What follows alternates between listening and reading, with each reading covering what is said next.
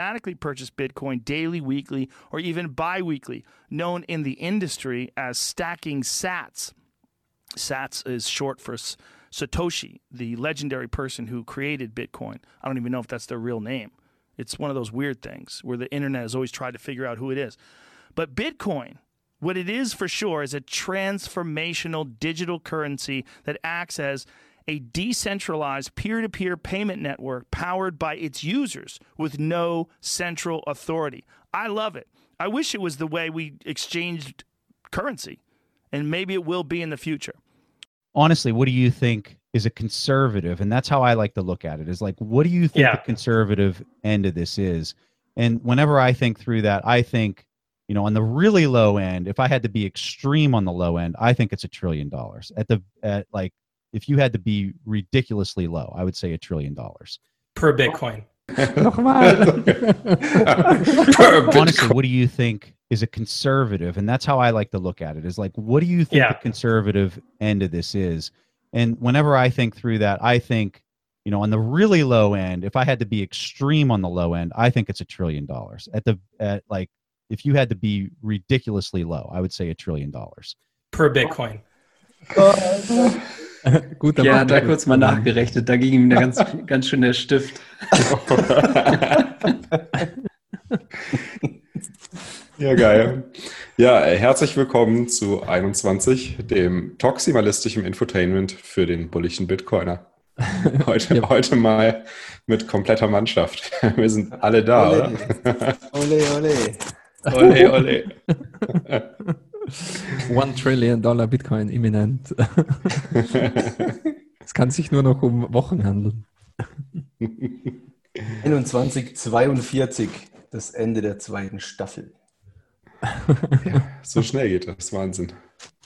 Wahnsinn. Ja, unglaublich, wie wir im Intro gehört haben, äh, inzwischen auch Stacking Sets auf Joe Rogan. Der hat ja eine Milliarde Downloads am Tag oder sowas in der Richtung. auf jeden Fall der Podcast mit dem, ähm, mit dem größten Reach. Ähm, nicht weiter hinter 21 der Podcast. Worldwide Platz 2, ja, war es letzte Woche? Richtig nice, wie die äh, Bitcoin-Twitter-Memes äh, langsam in den Mainstream finden. Und ich glaube, äh, bei Joe Rogan, das war ein Ad-Read für Cash App, äh, also nicht unbedingt ganz genau seine eigenen Worte, aber sehr cool, dass ähm, äh, Stacking-Sets und auch die Idee, dass man Bitcoin als Savings-Technology täglich, wöchentlich, monatlich nutzen kann, die kommt langsam an. Yes.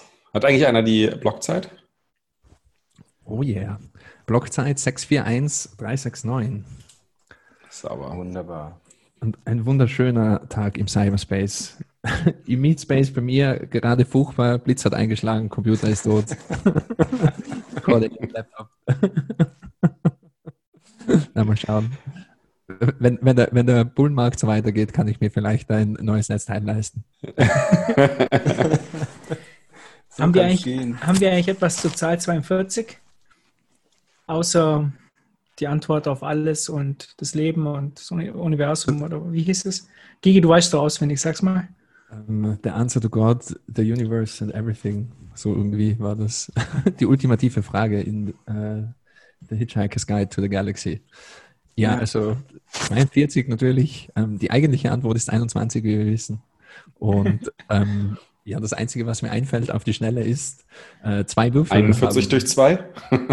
zwei Würfel haben 42 Augen, ähm, was ziemlich nice ist mit Bitcoin und Randomness und Zufall und 21 und 42 und so weiter.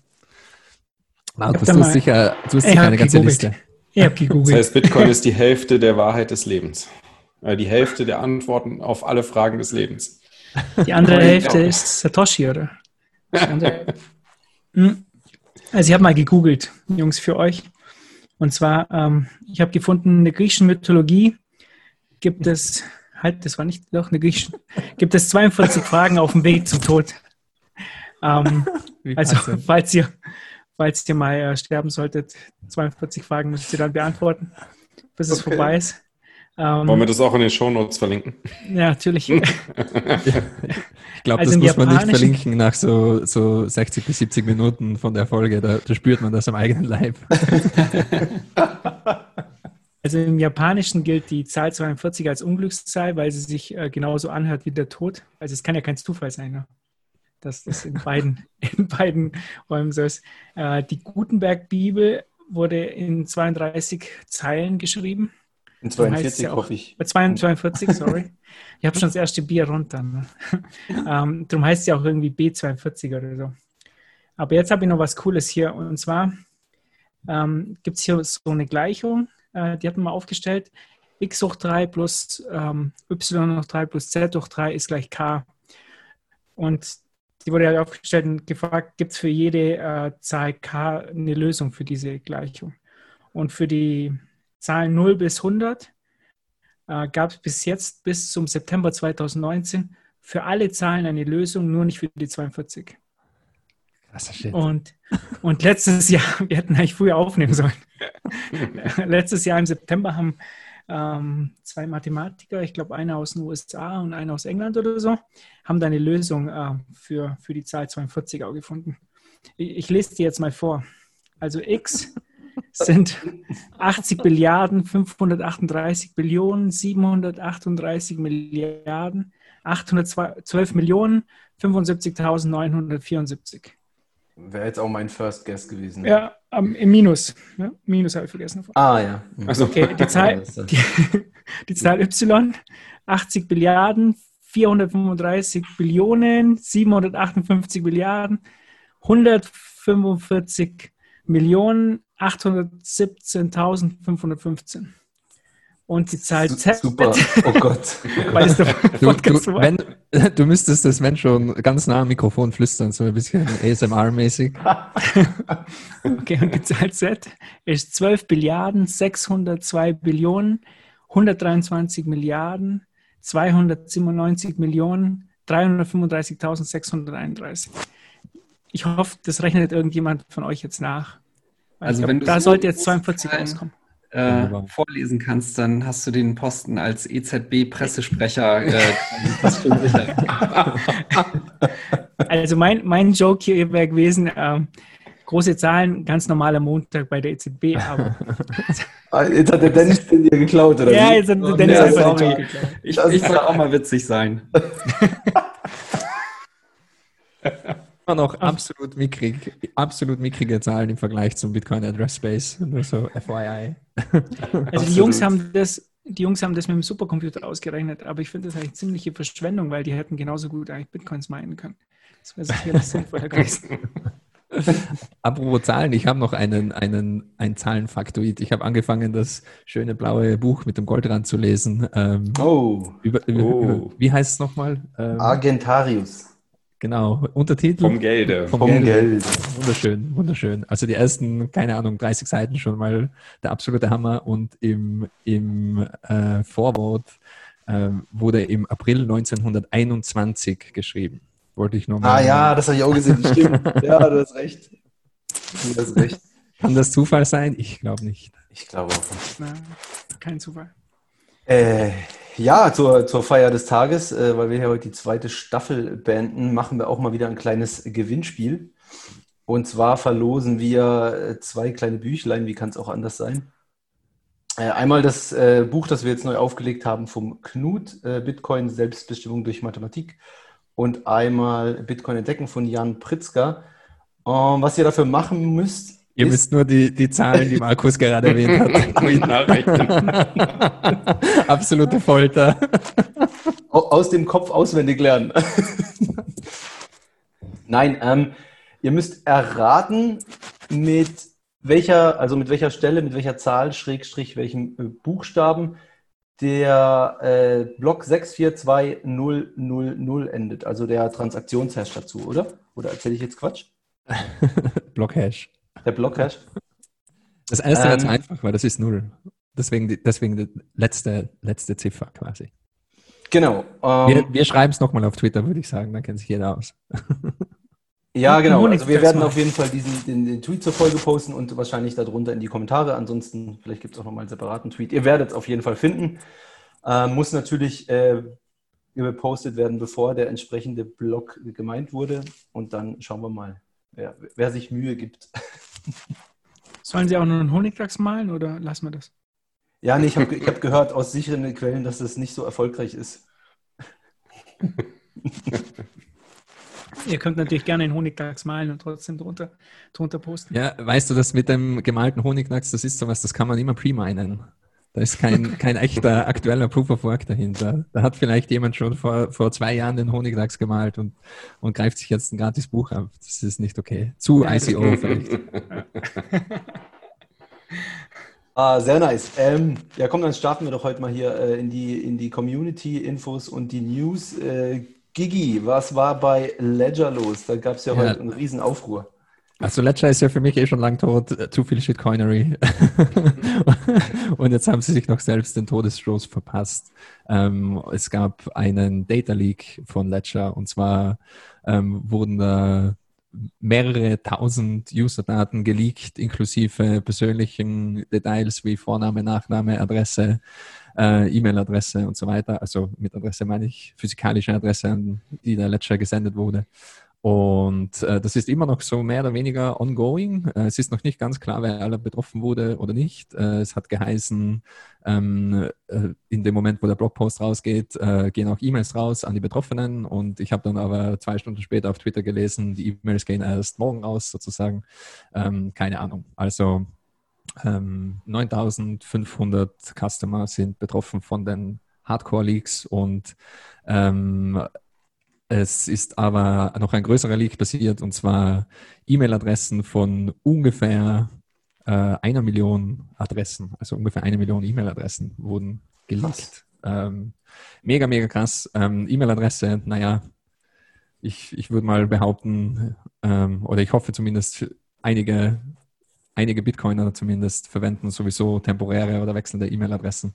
Aber die physikalische Adresse, das ist und der Vorname und Nachname, das darf eigentlich nicht passieren. Äh, darf einer Firma, die irgendwas mit Bitcoin zu tun hat, nicht, nicht passieren. Und ist nicht schön zu sehen. Und da sieht man wieder, Trusted Third Parties are Security Holes, auch wenn es nur, auch wenn es nur die Firma ist, wo du deine Hardware-Wallet kaufst. Ähm, also äh, ein starker Schlag oder ein großer Schlag für Ledger, würde ich behaupten. Ähm, Ich, ich habe schon einige Kommentare gesehen. Zum Glück bin ich, bin ich schon zweimal umgezogen seitdem. Ich muss Ja. zugeben, ich, ich bin froh, das trifft auch auf mich zu. Also ich meine, ich habe, glaube ich, auch vor fünf, vier, vier Jahren oder so einen Ledger bestellt. Ähm, ich bin auch mindestens einmal umgezogen seitdem, vielleicht sogar zweimal. Ich weiß gar nicht, ob ich es hinschicken lassen habe. Aber es ist tatsächlich äh, schon scary, wenn du überlegst, äh, dass sie die ganzen Adressen haben von den Leuten, die einen Ledger bestellt haben. ja, Ja, absolut. nicht die ganzen, es sind halt von knapp 10.000, ne? Ja. aber nichtsdestotrotz äh, ist das halt ein riesen Fuck-up. Also das, Ja. vor, also ja, keine Ahnung, weiß man eigentlich schon fast Woher willst du wissen, dass es nur sagen will. 10.000 sind? Ne? Es kann ja auch sein, dass es viel mehr waren.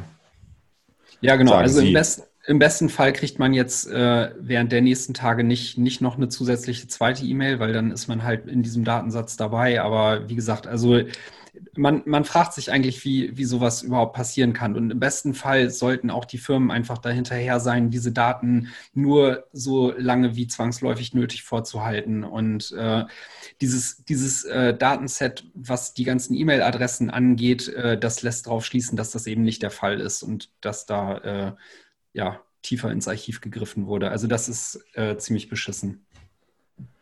Jo, absolut. Und ähm, wie Matt auch immer sagt, man sollte sich die Third Parties, die deinen ganzen Namen und eventuell ein Foto von deinem Pass oder deinem Ausweis bekommen und auch deine Adresse bekommen, die sollte man sich gut aussuchen. Und ich würde auch äh, generell empfehlen, man sollte sich überlegen, einfach ähm, sich bei so einem Postpaket-Weiterleitungsservice anzumelden. Ähm, da ist dann schon, da ist man dann schon etwas geschützt. Dann hat man, dann wird bei so einem Datenleak zumindest nicht deine echte Adresse geleakt. Und es gibt da äh, jede Menge Services, äh, auch in Deutschland.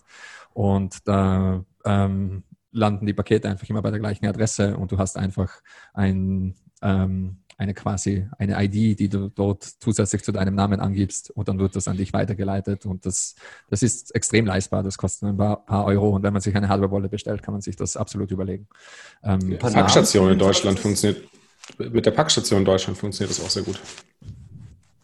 Ja, aber das braucht halt oft auch- irgendwie eine separate Adresszeile, oder? Sonst irgendwie, also ich habe schon ein paar Mal erlebt, dass das sonst gar nicht ankommt. Echt? Ja. Du hast ja keine Probleme mit gehabt. Also, also wie halt jetzt so vom, vom Verlag her manchmal, wenn welche das angegeben haben, sie haben es irgendwie, dann haben sie es irgendwie in eine falsche Zeile eingetragen oder so und dann ist es einfach vorbei. Okay, das ist natürlich dumm. Habt ihr, habt ihr den Kommentar von Trezor gesehen diesbezüglich? Sie haben ja dann gleich Nein. gepostet, ja, wir löschen das nach x Monaten, hahaha, so ein bisschen in die Wunde reingedrückt. Und dann war, dann war da drunter einfach ein Kommentar, wo einer gesagt hat, ja, wenn ihr das nach drei Monaten löscht äh, oder nach, ich weiß nicht mehr wie viele Monaten, wie kann das sein, dass ich nach fünf Jahren immer noch Spam-Marketing-E-Mails von euch bekomme? Und dann alle so, wow.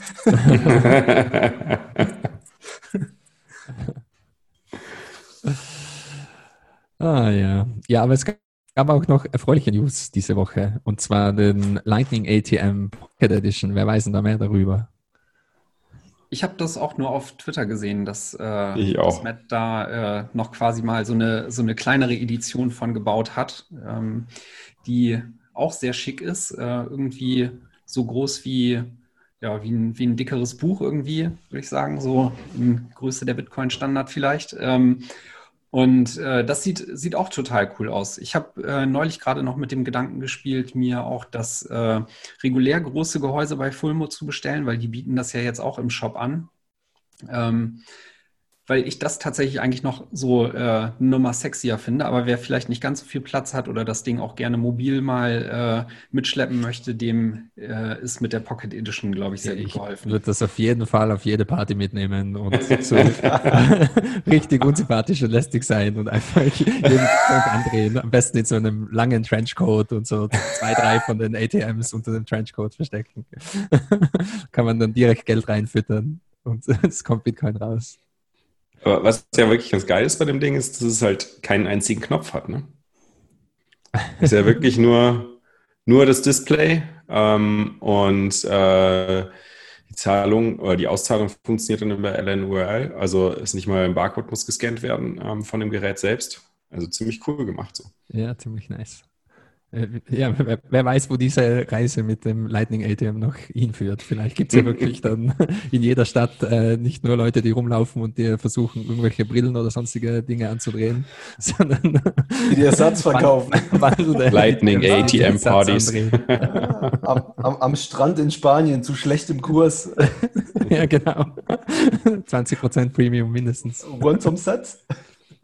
Ja, aber ich finde, das, das ist beispielsweise auch so ein, so ein mega cooles Beispiel dafür, äh, wie, wie sich Dinge in dieser Community auch so verselbstständigen. Ne? Und ähm, da hat Matt sich hingesetzt, äh, so ein Ding gebaut. Jetzt gibt es da quasi auch noch eine kleinere Version von und so. Also mir gefällt dieser ganze Ansatz total, äh, was, was hier alles so gebastelt wird und entsteht.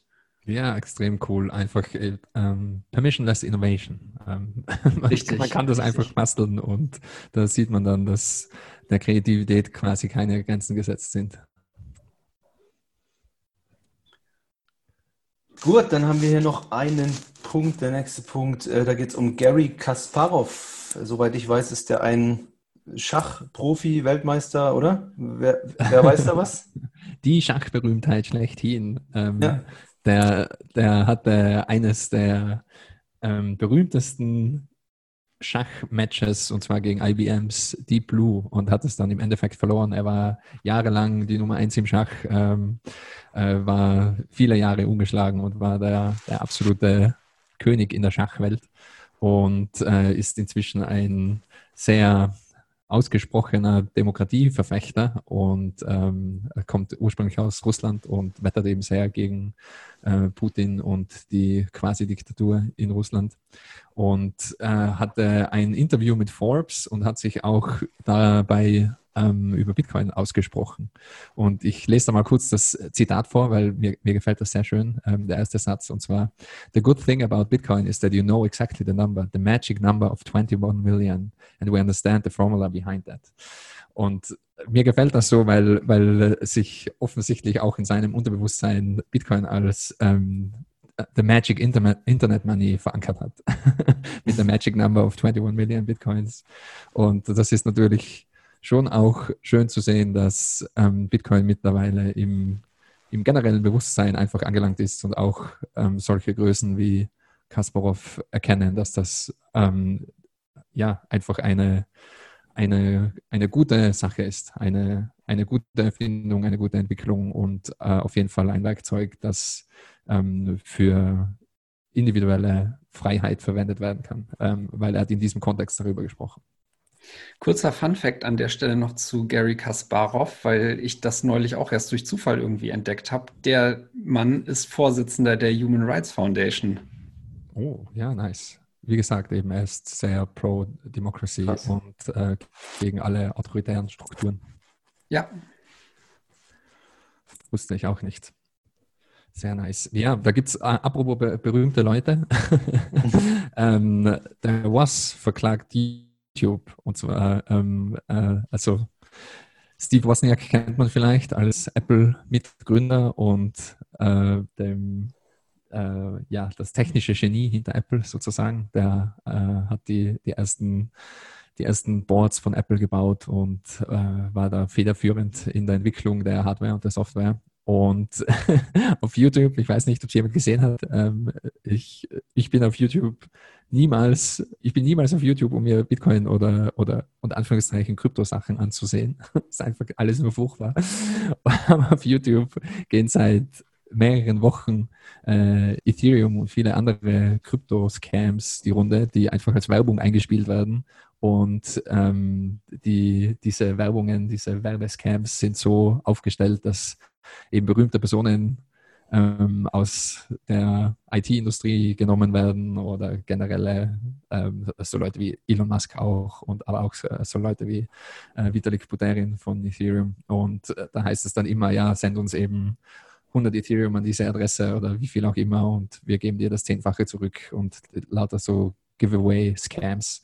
Und Steve Wozniak wurde auch für so einen Giveaway-Scam verwendet und verklagt jetzt YouTube und Google ähm, für diesen Bitcoin-Giveaway-Scam, weil er da eben äh, gefeatured wurde und die offizielle Stellungnahme von YouTube war, dass sie quasi keine Hand darüber haben, welche Werbungen äh, zu welchen Videos geschaltet werden und wie diese Werbungen ausschauen. Es war eine Werbung. Echt, weil normalerweise glaube, ist, weil, weil was, was ich mitbekommen habe, was ja jetzt schon seit einem halben Jahr oder Jahr äh, so ein Thema ist bei YouTube, ist das halt tatsächlich von ähm, ziemlich aktiven YouTubern oder YouTubern mit sehr vielen Followers, äh, die Accounts gehackt werden und die äh, Accounts dann dazu verwendet werden, halt genau solche Videos zu streamen, wie zum Beispiel, wo halt ein Interview von Steve Wozniak gezeigt wird und rechts daneben steht halt so, hey, send us äh, Bitcoin and you get double back und so an. Okay, okay, ja, kann, kann leicht sein. Also äh, ich habe mir nicht äh, die ganzen Details äh, durchgelesen. Ich habe nur immer wieder Screenshots gesehen, ähm, wo äh, ich der Meinung war zumindest, dass das Werbeeinspielungen waren, weil ja der, der Balken, den man dann auf YouTube sieht, äh, gelb wird, also der Progress-Balken von, von dem Video und der ist nicht mehr rot, der ist dann gelb bei Werbungen. Aber vielleicht habe ich das auch äh, irgendwie falsch gesehen, keine Ahnung. Auf jeden Fall, Steve Wozniak verklagt YouTube und Google wegen Bitcoin quasi kann. Das, ist so die, die Headline, wenn ich irgendwo, wenn ich irgendwo bei einer Online-Zeitung arbeiten würde, dann wäre das die Headline. ich ich habe vor kurzem genau das Ding gesehen. Es ist irgendwie, glaube ich, so, dass die einen Livestream machen.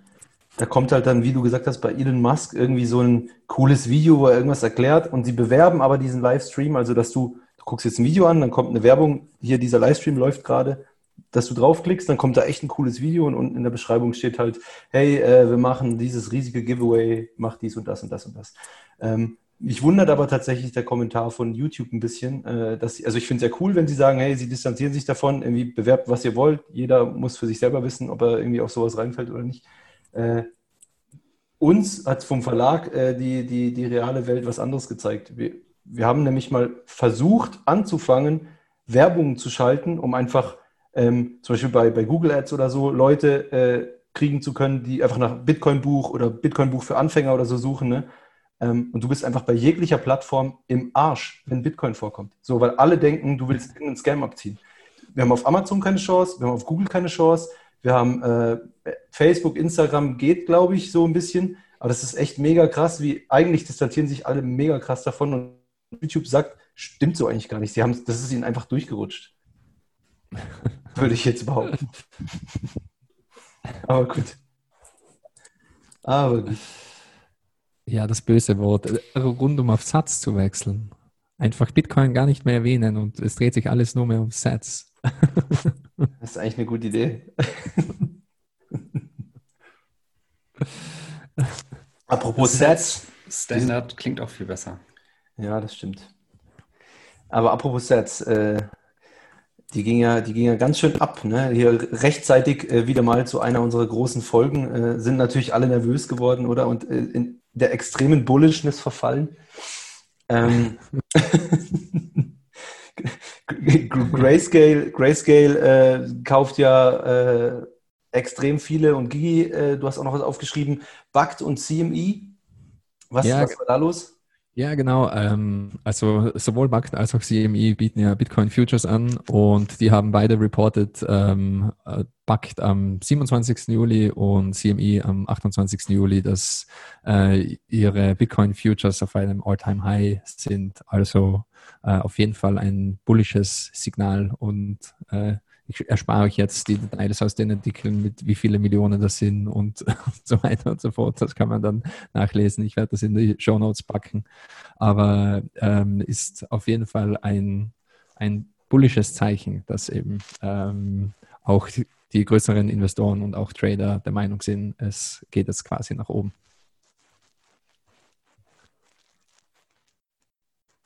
Eigentlich gibt es nur Bullisches gerade, ne? Ja, es gibt immer nur Bullisches. Ich kann mich erinnern, vor keine Ahnung wie vielen Folgen, ähm, aber das war kurz nach dem äh, unter Anführungszeichen Crash auf so die hohen 3000er. Ähm, äh, ich kann mich noch erinnern, für mich war Bitcoin immer auf, auf 10.000. Es war einfach viel einfacher zu rechnen, rein, rein mental und rein aus ähm, quasi reiner Überzeugungskraft war Bitcoin für mich immer auf 10.000 und jetzt langsam, jetzt langsam beginnt der Climb auf die 100.000. Das ist so Mhm. mein, mein, mein nächstes, mein nächster mentaler Anker ist dann 100.000. Gigi, die 3000 war das da, wo die Shitcoin PhD verkauft hat, oder? Ja, mit Sicherheit. Äh, War ja klar, dass du nochmal drauf rumreiten musst, Markus. Heißt, ich kann mich einfach daran erinnern. Ich glaube, das war der, der Moment. Mrs. Shitcoin PhD, ja. Ähm, ich werde euch irgendwann mal, ich werde einen Service anbieten äh, für ein paar Satz die Minute, werde ich euch äh, ihre Tweets vorlesen, weil ihr seid ja inzwischen alle geblockt, glaube ich, oder Markus? Ich Nein, ich bin nicht geblockt. Ich bin nicht geblockt. Herr Markus, du bist doch geblockt, oder? Nee, ich habe sie ich- geblockt, weißt du? Ihr Ah, Anfänger. Ich glaube, ich bin der Einzige, der geblockt ist. Du musst erst sie blocken und dann sie unter ihren Tweets beleidigen. Das ist so, wie es so funktioniert. Crypto in Ja, Markus kennt sich aus. Ja, ähm, äh, Twitter-Mobbing oder wie, wie hat der Holger, der Holger hat sich ja beschwert, dein, dein Kollege hat sich ja beschwert über mich. Habt ihr eine ganze Folge über mich gemacht, dass ich irgendwie Leute mobben würde? Bei nee. Konsens Nonsens hier. Das Aber für das ist Twitter verstanden. ja da. Das, was kann man sonst machen mit 280 Charaktere? Ich habe Markus Ja, wenn- erklärt, dass es, das, das ist ja nur verstecktes Marketing für, für sein Blockchain-Center ist, was du da betreibst. Das stimmt. Wer, Ich mache groß und ich kann ihn wieder klein machen. Wer Nuance und äh, äh, weniger Toxicity haben will, der muss schon irgendwie auf, auf einen Podcast oder auf ein Face-to-Face oder sogar noch besser in eine VR-Welt eintauchen. und, äh, letzte Woche gab es eine coole VR-Veranstaltung von äh, Bitpaint Club. Also Udi Wertheimer macht nach wie vor wöchentlich äh, VR-Meetups. Ähm, es ist jetzt etwas zurückgegangen. Ich glaube einfach, weil die, die Corona-Ausgangssperren aus von den äh, in den meisten Ländern darf man einfach wieder rausgehen. Äh, und es ist Sommer, sind weniger Leute permanent daheim und haben ein VR-Headset auf. Aber ich werde auf jeden Fall die Bildergalerie in den Show Notes verlinken, weil äh, das war ein total schöner Event und eine wirklich schöne Virtual Reality Welt, die Bitpaint da gebaut hat. Und am Ende gab es auch noch eine Digital Exhibition, also wie eine originale Kunstausstellung. Und ähm, da gab es äh, Bilder ausgestellt, Videoinstallationen, beziehungsweise manche Bilder waren einfach auch GIFs und äh, viele sehr bekannte Künstler dabei, unter anderem auch äh, deutsche Künstler wie Bitco und ähm, war wirklich, wirklich genial, sich das reinzuziehen. Und wir hatten eine virtuelle Führung und der Host hat etwas über die Künstler und die Kunstwerke gesagt und ähm, äh, neben den Bildern ist immer ein kleiner QR-Code, dass man auch Bitcoin donaten kann. Und es war richtig, richtig nice gemacht. Also kann jedem nur empfehlen, einmal an so etwas teilzunehmen. Es ist einfach etwas anderes und äh, bin ein großer Fan von, von den Sachen. Nice. Ich habe noch, ich hab noch äh, heute zwei lustige Tweets für den Markus rausgesucht. Ähm, der erste ist von, von seinem sowieso schon Liebling Elon Musk, äh, macht sich jetzt noch beliebter bei Markus. Und zwar hat er, hat er ein Bild von Karl Marx getwittert ähm, mit, der, mit der Überschrift äh, Das Kapital in a Nutshell und nebendran steht Give me that for free von Hungry Santa. das fand ich mega witzig und da musste ich sofort an dich denken. Äh, und es zeigt ein bisschen, äh, dass er, er ist zwar für UBI, ne, also für, für wie heißt das auf Deutsch nochmal? Universal, Universal Bedingungs Basic Income, also bedingungsloses Grundeinkommen. Genau, für, für Grundeinkommen, aber irgendwie so bei, bei einigen Themen ist er eigentlich recht, recht äh, krass auf, auf der Seite der Bitcoiner oder der Austrians, würde ich sagen. Äh, ja, beim UBI lässt sich ja ein bisschen drüber streiten, zumindest denken. dass Magst du ihn deswegen nicht, Markus, weil er quasi ein Sozi ist und ein UBI-Fan ist? Wen? Elon Elon Musk, oder? Nein, ich habe äh, einen Musk mag ich eigentlich sehr gern. Karl Marx kenne ich nicht, keine Ahnung. Muss man den kennen, oder? Ein gescheiterter Autor, munkelt man. Ja. Warte, ich google ihn schnell mal. Santa Oh, das war ja ein. Rassist. Ah, okay. Ja, meine Meinung habt ihr dazu auf Twitter wahrscheinlich gesehen, dass ich glaube, dass das UBI eigentlich äh, die einzige Lösung ist, die uns dabei hilft, halt äh, zu einer Bitcoin-Welt zu kommen, die oder dass der Weg zu einer Bitcoin-Welt tatsächlich friedlich verläuft. Ich glaube, ohne UBI werden halt die ähm, ja werden wahrscheinlich die, die äh, Reichtumsunterschiede doch zu krass auseinanderklaffen und ähm, ist sehr, sehr wahrscheinlich zu einem äh, Bürgerkrieg kommen. Und ich hoffe, dass das nicht der Fall ist. Und UBI ist so meine, meine Hoffnung, dass das äh, verhindert wird. Es ist im Endeffekt so, sagen wir mal, so die, die, die Spitze des Eisbergs, der sich hier schon aufgebaut hat, die, die noch draufgesetzt werden muss, äh, damit er vollständig ist. Ähm, ist es gut? Nee, sicherlich nicht. Äh, brauchen wir es? Ich vermute ja. Äh, aber das ist sicherlich ähm, ein Thema, was man nochmal diskutieren kann. Aber das ist ja auch mehr so die Krücke, die dir der Staat reicht, nachdem er dir das Bein gebrochen hat, ne? Ja, ganz genau. Wisst ihr Ganz eigentlich, genau. für was UBI in Wirklichkeit steht? UBI Jetzt kommt's. steht nämlich für Unsettled Bitcoin Investment, weil das Einzige, was man mit dem Geld machen sollte, ist alles nehmen und in Bitcoin stecken. Dann überlebt man den Bürgerkrieg auch Das ist vielleicht. gut. Das ist gut. Ja, das ist ja auch tatsächlich ein bisschen unfair, ne? Wenn die Amis jetzt äh, wirklich nochmal irgendwie bis vor der Wahl irgendwie so einen größeren Scheck irgendwie um die 2000 Dollar erhalten, dann können die mit ihrem Helikoptergeld äh, schön nochmal alles frontrunnen, bevor wir irgendwie sowas kriegen. Das, das ist genau richtig. Das sagen wir auch da. Ja. Wann kommt eigentlich unser Geld? Nation, Helikopter? Nation State Arbitrage. Der Helikopter ist noch nicht gelandet, Markus. Ja, ich glaube, das Problem ist auch gerade, dass Olaf Scholz gerade mit anderen Dingen beschäftigt ist, ne? Wirecard. Hashtag Wirecard. Äh, Was- verrückte Was Story. gibt's da? Gibt's da irgendwas Neues beim Olaf Scholz oder habe ich irgendwas verpasst? Ja, bei, äh, bei Wirecard, diesem, äh, diesem äh, Investment-Tipp von Frank Thelen, da ist wohl irgendwie in Ah, letzter genau. Zeit ein bisschen was schiefgegangen. Okay, das habe ich mitbekommen, aber wie ist jetzt Olaf Scholz da mit drin oder? Ja, der, Nee, der, der soll da schon ein bisschen der- länger von gewusst haben. Okay. Es gab, gab Oh, einen Ausschuss krass, echt? vom, ja, nee, es gab einen Ausschuss äh, im Bundestag, ähm, Finanzausschuss, äh, und da wurde natürlich das Finanzministerium in die Mangel genommen und geschaut, so, hey, warum wurde da nicht reagiert? Und unter anderem, warum hat die BaFin nicht reagiert, die jetzt zum ähm, Finan- Finanzministerium gehört? Und da muss natürlich Olaf Scholz als Finanzminister Rede und Antwort stehen. Und Ich, da, ich meine, so eine Aussage gehört zu haben, wie so, ja, Wirecard war ja das Aushängeschild äh, der, der deutschen Finanzszene. Ähm, da konnte man jetzt nicht so hart vorgehen gegen oder sowas in die Richtung. Das ist schon, schon echt hart. Ja, wir können uns sicher sein, dieser äh, korrupte Finanzsumpf, der wird auch äh, danach nicht trockengelegt. Alles Nee. weiter wie bisher. War nicht in Österreich gleich eine Volksbank äh, hinterher mit, mit irgendwie 400 Millionen? Was sich jetzt irgendwie jetzt diese Woche gezeigt hat, habe ich gelesen. Keine Ahnung, ich lese schon seit langem keine News mehr. Keine Real-Life-News. Bitcoin-Twitter, wenn es nicht auf Bitcoin-Twitter ist, dann habe ich keine Ahnung davon. Es war sogar Hat's auf Bitcoin-Twitter. Ich habe es, glaube ich, auch nur auf Bitcoin-Twitter mitbekommen. Ich hab's, hab's aber blöderweise jetzt nicht verlinkt. Machen wir weiter, oder? Ja, etwas, das ich auf jeden Fall mitbekommen habe auf Bitcoin Twitter, war ein Tweet von Ansel Lindner, den kennt man vielleicht, ähm, der nennt sich einfach nur Bitcoiner, ist äh, ein, ein alter Hase und der hat ein neues Buch angekündigt, äh, was man sich, glaube ich, erst reservieren kann, also pre-ordern kann auf Amazon und zwar nennt sich das Bitcoin Diary und äh, Diary, Dictionary. Zwei Biere tief.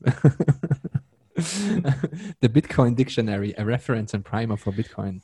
Und äh, da geht es hauptsächlich darum, den ganzen ähm, Jargon und die ganzen Fremdwörter sozusagen ähm, zu erklären und etwas, ähm, ja, etwas, was man einem No-Coiner in die Hand drücken kann, so quasi ein Wegweiser für Bitcoin Twitter vielleicht. Ähm, was heißen diese ganzen neuen Worte und was, was kann man darunter verstehen? Äh, Finde ich auf jeden Fall eine nette Idee und vielleicht auch was, was man eventuell dann äh, auf lange Sicht auf Deutsch übersetzen kann. Ah? Äh, Ich, ich, äh, mir hat mich gerade gewundert, ich habe gerade draufgeklickt, äh, die Beschreibung hier gelesen. Äh, in 80 easy to read pages. Er scheint ja ganz schön viele Begriffe gefunden zu haben, der gute Mann. Was ist ein Ja, Vollknoten dann? ja. Ach du meine Fresse. Die Übersetzung wird Spaß machen. Ein Vollknoten. Ah.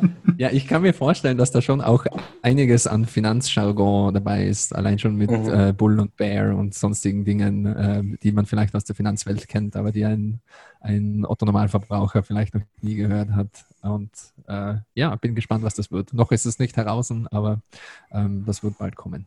Ja, bis dahin gibt es dann auch keine Bären mehr. der, der per permanente Bull Market.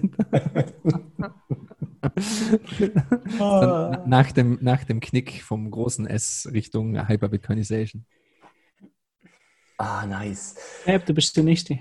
Ja, I see. Äh, es ist mein zweiter Tweet für dich heute. Ich, ich glaube, da weißt du sogar ein bisschen mehr drüber als ich. Ähm, Varoufakis, wer kennt ihn nicht? Fuckis, Fuckis heißt, ja, Varoufakis. Varoufakis, ja? Fuck, fuck. Okay. Mit, mit UTK. Okay, alles klar.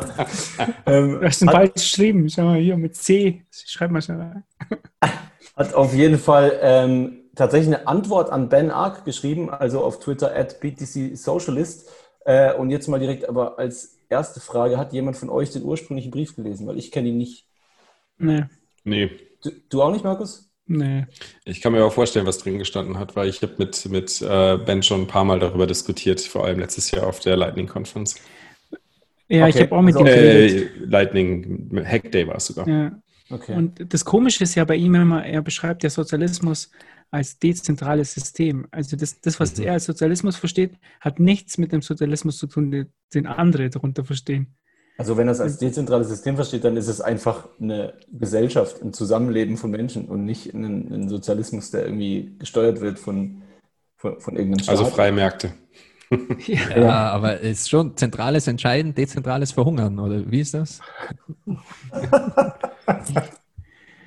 Es ist halt schon komisch, wenn du einen Begriff halt komplett anders definierst als andere, dann kannst du ja nicht über irgendwas diskutieren. Ne? Und so ist der BTC Socialist definiert halt Sozialismus komplett anders. Und Okay. dann, ja, dann wird es halt schwierig. Ne? Und, äh, Naja, gut, aber er, gibt, er, er spielt nicht, dem äh, Staat schon eine große Rolle zu. Der, ja, so viel haben wir jetzt nicht diskutiert, aber er sagt halt immer, es ist ganz, ja, sie versuchen halt, äh, da, da so oft gescheitert ist, ver- versucht man es halt ein bisschen anders jetzt. Und ich meine, der Brief vom, vom Varoufakis, der war ja eine Katastrophe. Das ist ja, Hast du den gelesen? Ja, ja, da war ja, also ich weiß ja gar nicht, wo ich anfangen, wo ich aufhören soll. Aber das einzige. Aber grundsätzlich ich die Überschrift, die Überschrift ist doch korrekt, weil Bitcoin is not a socialist ja alley. nice. Ja, Ja, die, die, ist, die ist Ja. korrekt, das stimmt wohl. Ja, Ja, ist ja, ist ja schon korrekt. Da sind die Ich beiden sich halt nicht einig. Also wir sind uns definitiv einig, also ich und der Baufakis, dass ähm, mit Bitcoin es keinen Sozialismus geben wird. Ja? Und das sieht er ja auch so. Ja. Und da sind wir uns einig. Er, er findet es aber nicht cool, ich schon. Ja, aber es ist krass, wie die, das ist mir da heute so richtig, mal so richtig aufgefallen, ähm, wie die einfach wirklich, also jetzt er in diesem Fall, der die Antwort geschrieben hat, der, der, der Janis Varou- Varoufakis, habe ich es jetzt richtig gesagt? Ja, richtig. Ähm, nein, wie, wie ihn wirklich, also zumindest denken wir das ja, vielleicht irren wir uns auch, aber wie ihn wirklich so der letzte Schritt fehlt, zu verstehen, dass es eben nicht der Kapitalismus ist, der, der da schuld ist, ähm, sondern dass man halt einfach einen Schritt weitergehen muss und sich äh, das Geld, das Geldsystem und den Staat genau angucken muss. Und ich finde es einfach krass, dass jemand von so einem, in Anführungsstrichen, internationalen Format, der dann sogar noch hingeht und irgendjemandem auf Twitter äh, versucht, eine valide Antwort zu geben, irgendwie in den ersten vier Sätzen sich komplett disqualifiziert. Und ich hatte es heute mit Dennis kurz davon, ich, ich, da frage ich mich immer wieder an den Stellen so, entweder bin ich komplett delusional irgendwie und ich, ich glaube einfach alles Austrian-mäßige, was ich lese, oder es hat einfach wirklich niemand auf der Welt einen Plan, was, wie das eigentlich funktioniert. Ich glaube, Ja, das aber das- Hauptproblem ist, äh, wir sind, wir sind definitiv nicht delusional. Ähm, und ich glaube, das geht auch so ein bisschen so auf, auf, den, auf den Gedanken ein, den ja Tom, einer der Interview, der Interviewpartner aus dem ersten äh, Bit- äh, 21 der Weg äh, Podcast, ähm, was er gesagt hat, dass halt äh, Kapitalismus schlecht ist. Und das ist, das ist, glaube ich, das Hauptproblem, was viele sehen und was auch BTC Socialist hier sieht, ist nämlich, dass, dass, dass Kapitalismus das Schlechtes dargestellt wird. Und das Problem ist halt, so wie Kapitalismus verstanden wird, ist es auch was Schlechtes. Weil das, so wie Kapitalismus verstanden wird, ist halt, dass das Kapital Einfluss auf die Politik auswirkt. Und Einfluss auf die Politik, das Kapital, wenn das Kapital Einfluss auf die Politik auswirkt, dann ist es auch was Schlechtes, weil das ist halt eine zentrale Stelle, die gesteuert werden kann durch Kapital. Wenn das Kapital nur seine Macht in, in Form von freien Märkten wirken lassen kann, dann äh, passiert natürlich, dass das halt, dass, dass die Entscheidungsfindung komplett dezentral ist. Und das ist halt was, was viele oder wo viele Leute Schwierigkeiten haben, äh, ein Verständnis für aufzubringen. Ja, bin ich voll dabei. Ich wollte gerade eben auch sagen, dass wir an der Stelle einfach auch das Problem, äh, genau wie vorher auch wieder einer, äh, einer Begriffsdefinition haben, die auf beiden Seiten, die da miteinander argumentieren, nicht, nicht gleich ist. Ne? Und ich merke das auch jedes Mal, wenn ich hier mit äh, Freunden und Bekannten darüber rede, deren Definition von Kapitalismus ist einfach eine ganz andere als, äh, als die, die wir vielleicht mitbringen. Und ähm, ja, da, da passt das dann halt nicht. Ne? Also das Beste, wo, worüber wir halt dann noch irgendwie uns nähern können, ist, ich bezeichne den Teil dann halt irgendwie als die, die korrupte oder pervertierte äh, Version des Kapitalismus, den wir halt hier die letzten 20 Jahre über erleben. Aber das ist, auch das ist halt äh, äh, in Teilen einfach Fiat Money geschuldet. Ja, es ist halt, es ist halt echt irgendwie ein educational fight, oder? Also das ist der Grund auch, warum mich solche Sachen dann irgendwie immer, immer so ein bisschen triggern. Hat mich extrem heute erinnert an, an dieses Buchkapitel in dem Dirk Müller Buch, wo er einfach von Bitcoin gar keine Ahnung hat, aber einfach hingeht und es als den letzten Müll hinstellt, oder? Und jetzt jemand wie Janis Varoufakis hat halt auch eine krasse Reichweite und das, hunderttausende Leute lesen das und nicken einfach mit dem Kopf und denken, ah, okay, krass, jemand, von, de, von dem ich jetzt denke, der ist sehr belesen, der weiß viel mehr, äh, als ich das tue, ähm, der sagt auch, das ist Quatsch, also es ist für mich die Sache wieder gegessen. Ja, weil einfach so wir ja auch quasi äh, über die Zeit äh, bei dieser Begriffsdefinition, die weitläufig da ist, halt durch so ein Framing äh, angekommen sind. Ne? Und auch das hat seine Gründe. Ja, ja, klar.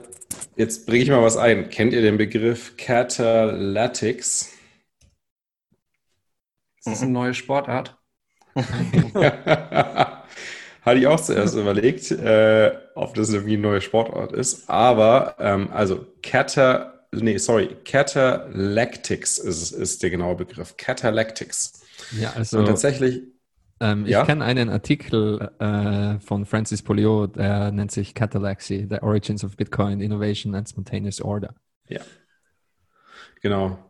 Im Endeffekt, äh, also die, die Idee hinter Catalactics, die ist, glaube ich, sogar von Mises. Ähm, genau, äh, Mises hat das, hat das ganze Thema ähm, oder diesen Begriff so ein bisschen geprägt. Schon länger her ist, aber ich habe auch bisher relativ wenig davon gehört. Ähm, wurde aber tatsächlich nach dem ersten Interview mit Tom äh, darauf angesprochen äh, von ein paar, paar Bekannten, ähm, dass tatsächlich die Begriffe hier das Hauptproblem sind und ähm, das Kapitalismus halt mittlerweile so missbraucht ist in der Form, dass die Leute verstehen, dass das Kapital Einfluss auf die Politik hat äh, und deswegen eigentlich der Begriff ähm, Catalactics äh, ein viel besserer Begriff ist, um zu beschreiben, was eigentlich in, äh, was, für, was für Kräfte in, in den freien Märkten wirken. Jo, ich werde also, den Artikel auf jeden Fall äh, in den Show Notes verlinken. Ähm, äh, ich kann mich nicht mehr ganz genau erinnern, was drin steht, aber es war ein absolut genialer Artikel, sonst wüsste ich den, den Titel nicht mehr. Ähm, vielleicht hat das was damit zu tun und erleuchtet den ein oder anderen. Es hat auf jeden Fall damit zu tun. Muss. kann es nicht, kann's nicht garantieren. Aber ich, ich äh, konnte mich eben erinnern, dass ich den Artikel mal zu den Bitcoin Resources hinzugefügt habe. Und apropos Bitcoin Resources, ähm, es gibt ja auch eine Bitcoin-Page von Jameson Lopp und die hat jetzt eine neue, ähm, äh, ja, eine neue Spalte sozusagen. Und zwar gibt es jetzt eine Liste von Bitcoin-Developer, ähm, die man ähm, sponsern kann. Also da kann man dann Fiat-Geld und auch Bitcoin Richtung Developer werfen. Und diejenigen, die quasi für das Gemeinwohl an Bitcoin Vollzeit arbeiten, äh, diese Developer kann man da auch sponsern. Und zwar ist das jetzt ein Teil von seiner Bitcoin Charities Page. Und Dennis, ich glaube, du hast da auch noch mehr dazu zu sagen. Äh, ja, genau. Äh, und zwar hat, hat so ein äh, Thread von Matt Odell ähm, mich heute Morgen auf eine Idee gebracht und äh, daraus ist quasi recht druckfrisch, also äh, vor, vor zwei, drei Stunden, äh, ein neues Projekt entstanden, das ich zusammen mit Matt dann angefangen habe. Und zwar hatte Matt eine Liste von Leuten getwittert, denen man über GitHub Sponsors ähm, ähm, quasi so monatliche ähm, Donations zukommen lassen kann. Und ich wusste, er hat äh, schon öfter mal davon erzählt, dass es eigentlich so eine zentrale Seite bräuchte, auf der alle GitHub-Developer oder Leute, die halt irgendwas in dem Space machen, aufgeführt sind. Und ähm, daraufhin hatte ich mich bei ihm gemeldet und ihm gesagt, ich habe jetzt ein paar Stunden Zeit, ähm, lass uns das mal irgendwie äh, durchdenken. Und von der Idee bis zum Launch sind gerade mal vier Stunden äh, vergangen. Und äh, so ist dann eben vorhin bitcoindevlist.com äh, live gegangen, wo man jetzt erstmal zwar nur ein paar Devs findet, äh, denen man irgendwie Geld zuwerfen kann, aber äh, diese Liste werden wir jetzt ausbauen und da noch hoffentlich ganz viele äh, andere Leute, nicht nur Entwickler, sondern vielleicht auch Designer, UXler und sowas mit draufnehmen. Und ähm, ja, dann kann man sich da angucken, wer alles an Bitcoin arbeitet und Spenden akzeptiert. Sehr nice, sehr nice. Sieht auf jeden cool. Fall schön aus und ich finde es besonders cool, weil das war das erste, ähm, das erste, die erste Kritik, die ich aussprechen wollte. Wie sieht's aus mit der Reihenfolge von den Developern? Und dann habe ich ja. die Seite refreshed und es ist tatsächlich eine zufällige Reihenfolge bei jedem Seitenaufruf. Also es gibt da keine Priorisierung. Ähm, das hast direkt an alles gedacht. Sehr gut. Ja, das, das alles hat so ein bisschen Prior Art. Also wir haben ja beispielsweise vom BTC Pay Server auch so ein Directory, wo ähm, Verkäufer und Leute, die halt ein BTC Pay laufen haben, äh, sich eintragen können. Und da ist natürlich auch so ein bisschen äh, was von der Idee mit drin und so. Ne? Also wenn ihr beispielsweise auch nennenswerte Contributions irgendwo zu dem Space habt, guckt euch die Seite an, äh, reicht gerne einen Pull Request ein und taucht auch damit auf der Liste auf. Nice. Nice. Yes. so, jetzt habe ich mal was. yes. Es gibt einen neuen ähm, Reisepass. So wird man es zumindest no. auf Deutsch übersetzen. Die doppelte Staatsbürgerschaft. Den Bitcoin-Reisepass. Ja, für die Zitadelle. Ja, genau. genau, richtig. Für, für die Staatsbürgerschaft für den Cyberspace.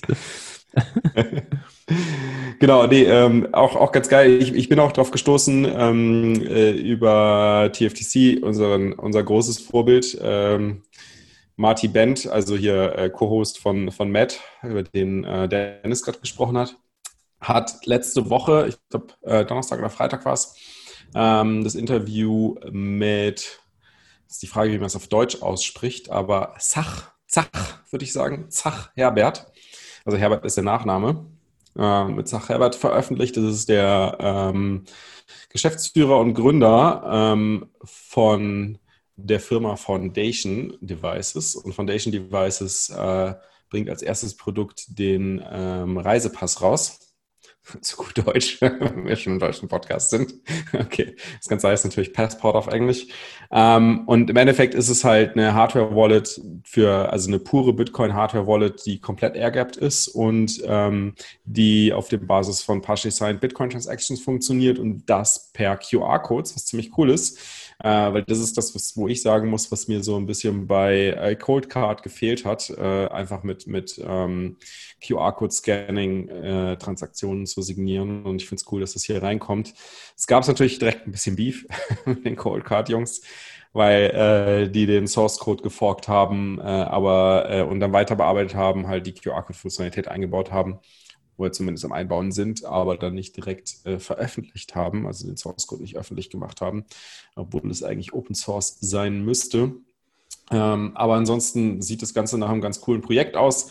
Ja, es gibt einige Kritiker, die sagen, äh, Zach Herbert ist ja ein Shitcoiner, ähm, kommt halt aus der SIA-Coin-Richtung, äh, hat, hat aber seine Erfahrungen vor allem halt mit Bitcoin ASIC Miner in den letzten paar Jahren gemacht und da viel Erfahrung gesammelt. Also ich bin echt gespannt auf das Device wenn es rauskommt und einigermaßen erschwinglich ist, werde ich mir definitiv eins zulegen. Wie schaut es bei euch aus?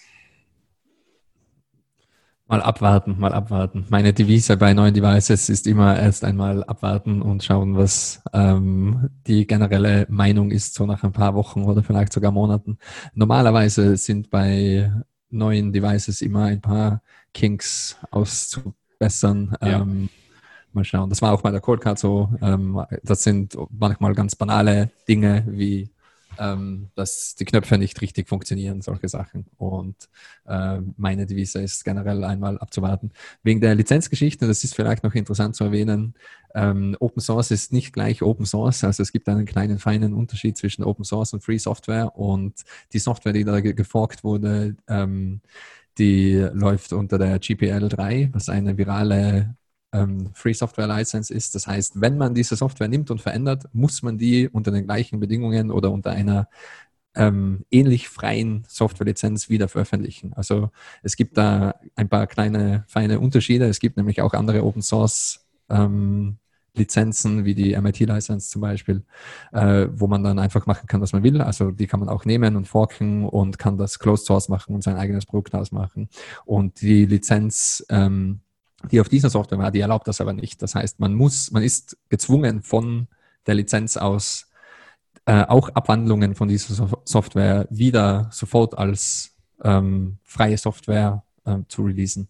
Und das haben die eben nicht gemacht. Und ähm, da hat Rudolfo Novak eingehakt auf Twitter und hat eben gemeint, das ist so nicht okay.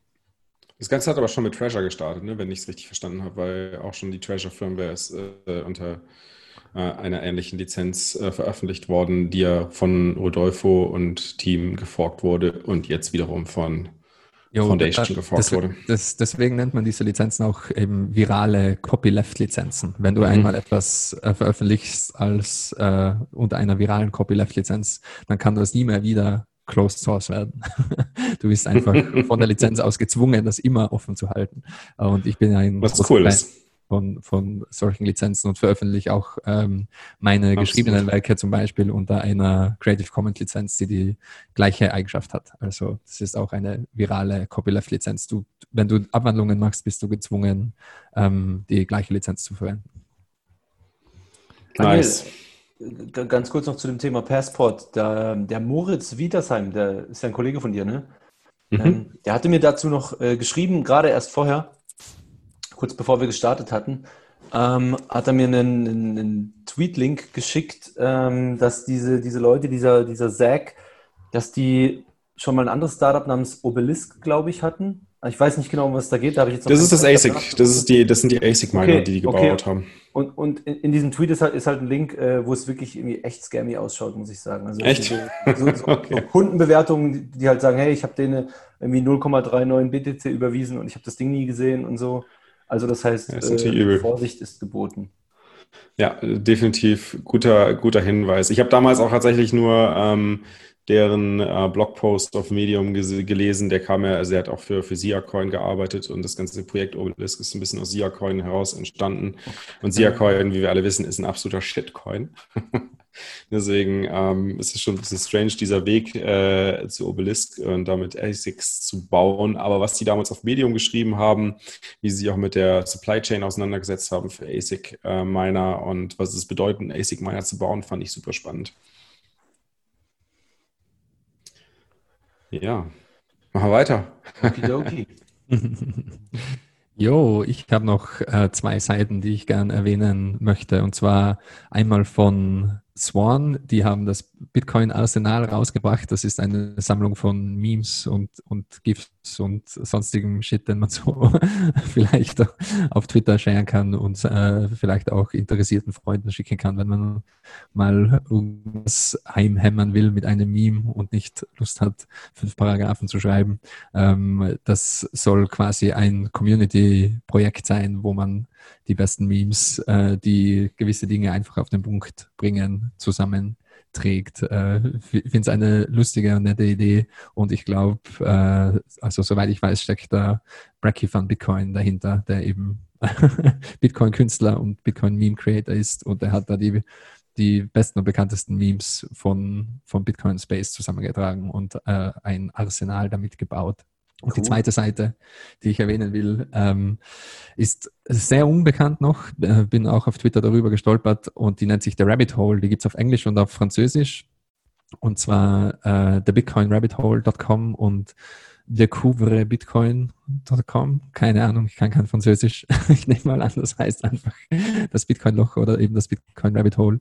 Und ist ganz nett gemacht, ähm, ist äh, quasi eine, eine sehr, sehr frühe Alpha-Version. Ich habe noch ein paar Typos gefunden und äh, kann man sich auf jeden Fall aber mal anschauen. Und das soll eben auch eine Seite sein, die ähm, hauptsächlich No-Coiner sehr langsam und sachte in das Rabbit Hole einführt, schrittweise. Und zwar ähm, ist das wirklich eine, eine gezeichnete Reise, wie, wie ein, ein Hase eben das Rabbit Hole hinunterstürzt. Und da geht es darum, ähm, wie man Schritt für Schritt quasi so ähnlich wie auf Bitcoin Intro, äh, was man sich anschauen sollte und welche Software man sich anschauen sollte. Weil es macht keinen Sinn, einem absolut blutigen Anfänger eine Cold Card in die Hand zu drücken und zu sagen, du darfst nur ähm, äh, Wasabi oder Samurai verwenden und äh, musst jede, jeden von, von deinen Satoshis KYC-free beziehen und äh, täglich mixen und so weiter. Und das geht durch die wichtigsten Dinge durch, hat auch eine Library, also eine eigene Bitcoin Resources-Seite, hat mich sehr gefreut, dort auch äh, 21 Lessons zu finden und auch ähm, natürlich den Bitcoin-Standard und alle gängigen Bitcoin-Bücher, auch äh, Knuts Bücher und Jan Pritzkers Buch und so weiter. Und es gibt auch noch einen Exam Room, ähm, da wird noch mehr dazukommen, soweit ich das sehe. Also es sind ein paar Bereiche noch coming soon, aber äh, da kann man dann seinen, seine Bitcoin-Knowledge abprüfen. Also das ist dann, da wird man zu einem quasi einem Fragebogen weitergeleitet und kann dann sich selbst im, im Selbsttest das überprüfen, ob man auch wirklich gewisse Dinge über Bitcoin gelernt hat. Und fand es eine nette Idee und wollte das einfach nur erwähnen und bin gespannt, wie sich das über die nächsten nächsten paar Wochen und Monate entwickelt. Also ich fand auch, ich habe kurz reingeschaut, vor, fand auch, sieht richtig gut aus, visuell gut aufgemacht mit diesem Rabbit Hole. Ich hatte nur ein, ein ganz großes Problem. Und zwar ist, die Bösen sind immer Füchse in diesem, in diesem Rabbit Hole. Der natürliche Gegner des Hasens.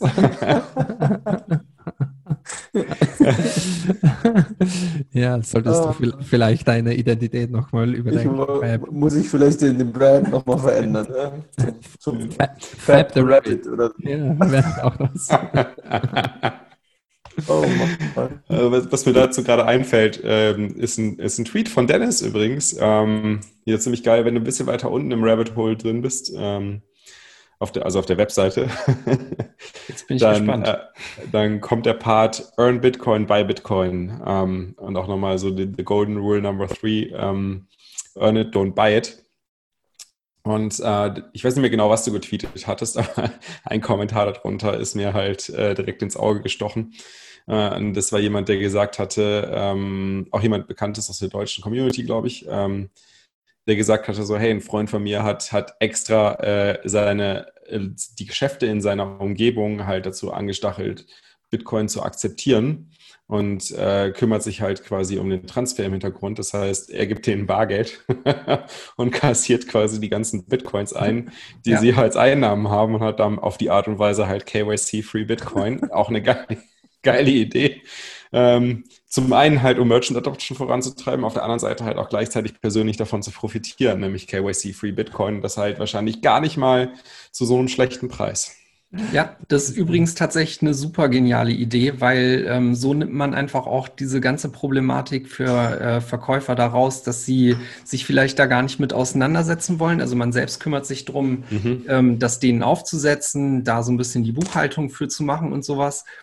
Und ähm, denen halt auch jegliche ähm, ja, Furcht vor der Volatilität abzunehmen, weil die Schuld hat man selber und der Grund, warum man das eben betreibt, wie du schon gesagt hast, ist eben, dass man dadurch quasi KYC frei stacken kann. Und das ist ein Win-Win für beide, Situ äh, für beide äh, Seiten, weil die bieten ihren Kunden halt eine zusätzliche Zahlungsoption an und du selber hast halt ähm, ja da zusätzlich dann einfach deine KYC-freien Bitcoins.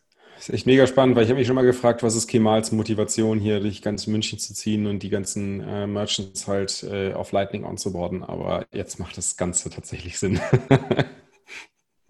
Jetzt hast du aber seinen Namen noch dazu gesagt. ja, kennt ja keiner. wer weiß, wer das ist. Schon wieder ist. vorbei mit dem KYC. Aus der Traum.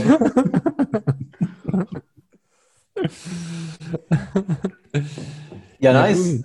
Dann ist der nächste Punkt äh, die Community-Fragen. Ne? Wir haben da bei uns im berühmt-berüchtigten Telegram 21 Community-Chat noch ein paar Fragen gesammelt. Es sind überwältigend viele nicht. aber, aber, wir gehen sie jetzt einfach mal, wir gehen sie jetzt einfach mal durch. Ähm, der Jan hat gleich zwei sogar äh, gestellt. Ich würde vorschlagen, äh, ich stelle jetzt einfach mal die Frage und dann äh, gibt einfach jeder so ein bisschen seinen Senf dazu. Man gibt jeder so ein bisschen eine kurze Antwort, wie er das sieht oder, oder welche der in dem Fall sogar vorgegebenen Antworten er auswählen würde. Wie lange hat es bei euch gedauert vom Kauf eurer ersten Sets bis zum eigenen Full Note? Die Antwortmöglichkeiten sind natürlich A 42 Tage, B 42 Wochen, C 42 Monate. Was ist denn, wenn ich meinen ersten Full Note mit Sets gekauft habe? Error, Error. Was kam zuerst, äh, die Henne oder das Ei? Also wir, wir, wir können es ja mal so, so durchgehen, kurz Schätzung, ob es bei, bei Tage waren, Wochen oder Monate. Daniel, sag an. Ja, Jahre. Hallo, ich war der Ultra-Shitcoin. also bei mir, bei mir ging es tatsächlich, tatsächlich auch Jahre, definitiv. Dennis? Äh, ich wäre bei B, glaube ich. Also Wochen? 42 okay. Wochen. Okay, nice. Gigi? Also ich glaube, ich war tatsächlich bei A, aber nur quasi testweise wow. und ich wusste nicht, was ich tue. Und die, die wirkliche Full Note, ähm, die ich dann auch ähm, mit einem gewissen Ziel aufgesetzt habe und verwendet habe, waren auf jeden Fall auch 42 Wochen. Es, es gibt ja das Gerücht, Gigi, du hast betrunken die Nacht durchgecodet und aus Versehen den ersten Block gemeint. Hab, hatte ich mal irgendwo aufgeschnappt. Ich habe so einiges betrunken gemacht. Ich habe sogar betrunken Shitcoins getradet und zwar gar nicht wenig. Ähm, nicht zu empfehlen. Okay. Äh, Markus, wie sieht es bei dir aus? Ja, ich bin wieder Gigi. Ich habe das auch irgendwie aufgesetzt auf meinem Computer und dann dachte ich mir, das braucht man, um Bitcoins zu kaufen, aber hat sich herausgestellt, braucht man gar nicht. Okay. Und da habe ich es wieder runter. Nice. Also es nice. hat dann, äh, dann viel, viel länger gedauert. Aber ich glaube, äh, Antwort, was haben wir? D oder fehlt ja noch, oder? 42 Jahre, das ist Holger Rom, glaube ich. das haut ja auch so ungefähr hin, oder? da braucht er noch ein bisschen. Sei kein Holger. Ich finde es oh, aber fuck. beachtlich, wie du es jedes Mal wieder schaffst, ihn hier ja. unterzubringen. Also, äh, für die, Schleichwerbung die für Blockchain Center. Ich sag's dir. ihr habt doch da, ihr habt doch da einen Deal. ja, wir haben, äh, er, er bezahlt mich in Sets. Der Markus ist Nummer 1 Affiliate-Partner. ähm, die, die, zweite Frage von Jan hängen wir gerade hinten dran. Ähm, da wird es wahrscheinlich auch spannend jetzt. Was war euer größter Irrtum über Bitcoin? Also sowas wie, ich war mal Big Blocker oder was auch immer. Ich fange fang gerade wieder in derselben Reihenfolge an. Daniel? Äh, mein größter Irrtum über Bitcoin. Keine Ahnung, ich, also ich würde sagen, was, was ich lange nicht verstanden habe, ist halt äh, tatsächlich, dass Begrenzung von Geld, ähm, von der Geldmenge so viel Sinn macht. Weil man muss dazu vielleicht wissen, mein Hintergrund lag ja in der Geldforschung und ich habe auch meine Bachelorarbeit darüber geschrieben. Habe mich allerdings äh, tatsächlich eher äh, mit den sozialistischen, äh, sozialistischen Aspekten von Geld beschäftigt und äh, fand halt Silvio Gesell super spannend und habe tatsächlich lange ein Problem auch darin gesehen, äh, dass eine begrenzte Geldmenge, also dass, dass eine begrenzte Geldmenge überhaupt funktionieren kann. Kommunist? Ja, Straßenkommunist. Heute noch. Das war bei mir tatsächlich, äh, also gut, ich hatte natürlich nicht wirklich einen wirtschaftlichen Hintergrund, war bei mir aber lange äh, auch ein Punkt. Aber ich glaube, das, das Hauptsächliche, was bei mir war, war, dass ich tatsächlich nicht verstanden habe, ähm, dass, dass, dass Bitcoin nicht Old Technology ist, oder? Als, als natürlich auch nicht aus der Technik kommender, bin ich natürlich am Anfang voll drauf eingestiegen, so, wow, und die Blockchain löst das Problem und die das, wow, die hat mehr Transactions per Second, wow, Wahnsinn, krass, irgendwie so viel Geld habe ich gar nicht, um, da überall, um das denn überall nachzuschmeißen. Ich wollte für jede Stadt Regionalgeld auf Blockchain-Basis bauen. ja, ja, eben, und das hat sich äh, sehr, sehr krass gerecht gehabt. Ja, also wenn, wenn ich. Oh oh. Jetzt waren wir, Oh, oh. waren wir Fab gerade sein, irgendwie. Fab sein mobiler Datenplan ist ausgelaufen. Ist abgeschmiert. Fab sein mobiler Datenplan ist äh, auf einen ganzen Bitcoin inzwischen und da machen sie dann dicht. Mich nicht gehört? Wir hören dich noch schlecht. nee. Große Ich Wolke glaube, über Dennis deinem weiter. Ja, ich wollte gerade sagen, dass ähm, ich sagen würde, mein größter Irrtum war, äh, das primär als technisches Phänomen eingangs zu verstehen und überhaupt nicht zu begreifen, dass die eigentliche Revolution äh, auf der ökonomischen oder monetären Seite liegt. Kiki? Ähm, mein größter Fehler waren alle Fehler, die man machen kann, außer Cloud Mining. Das war, glaube ich, der einzige Fehler, den ich nicht gemacht habe. Ah, fuck, da bin ich sogar drauf reingefallen.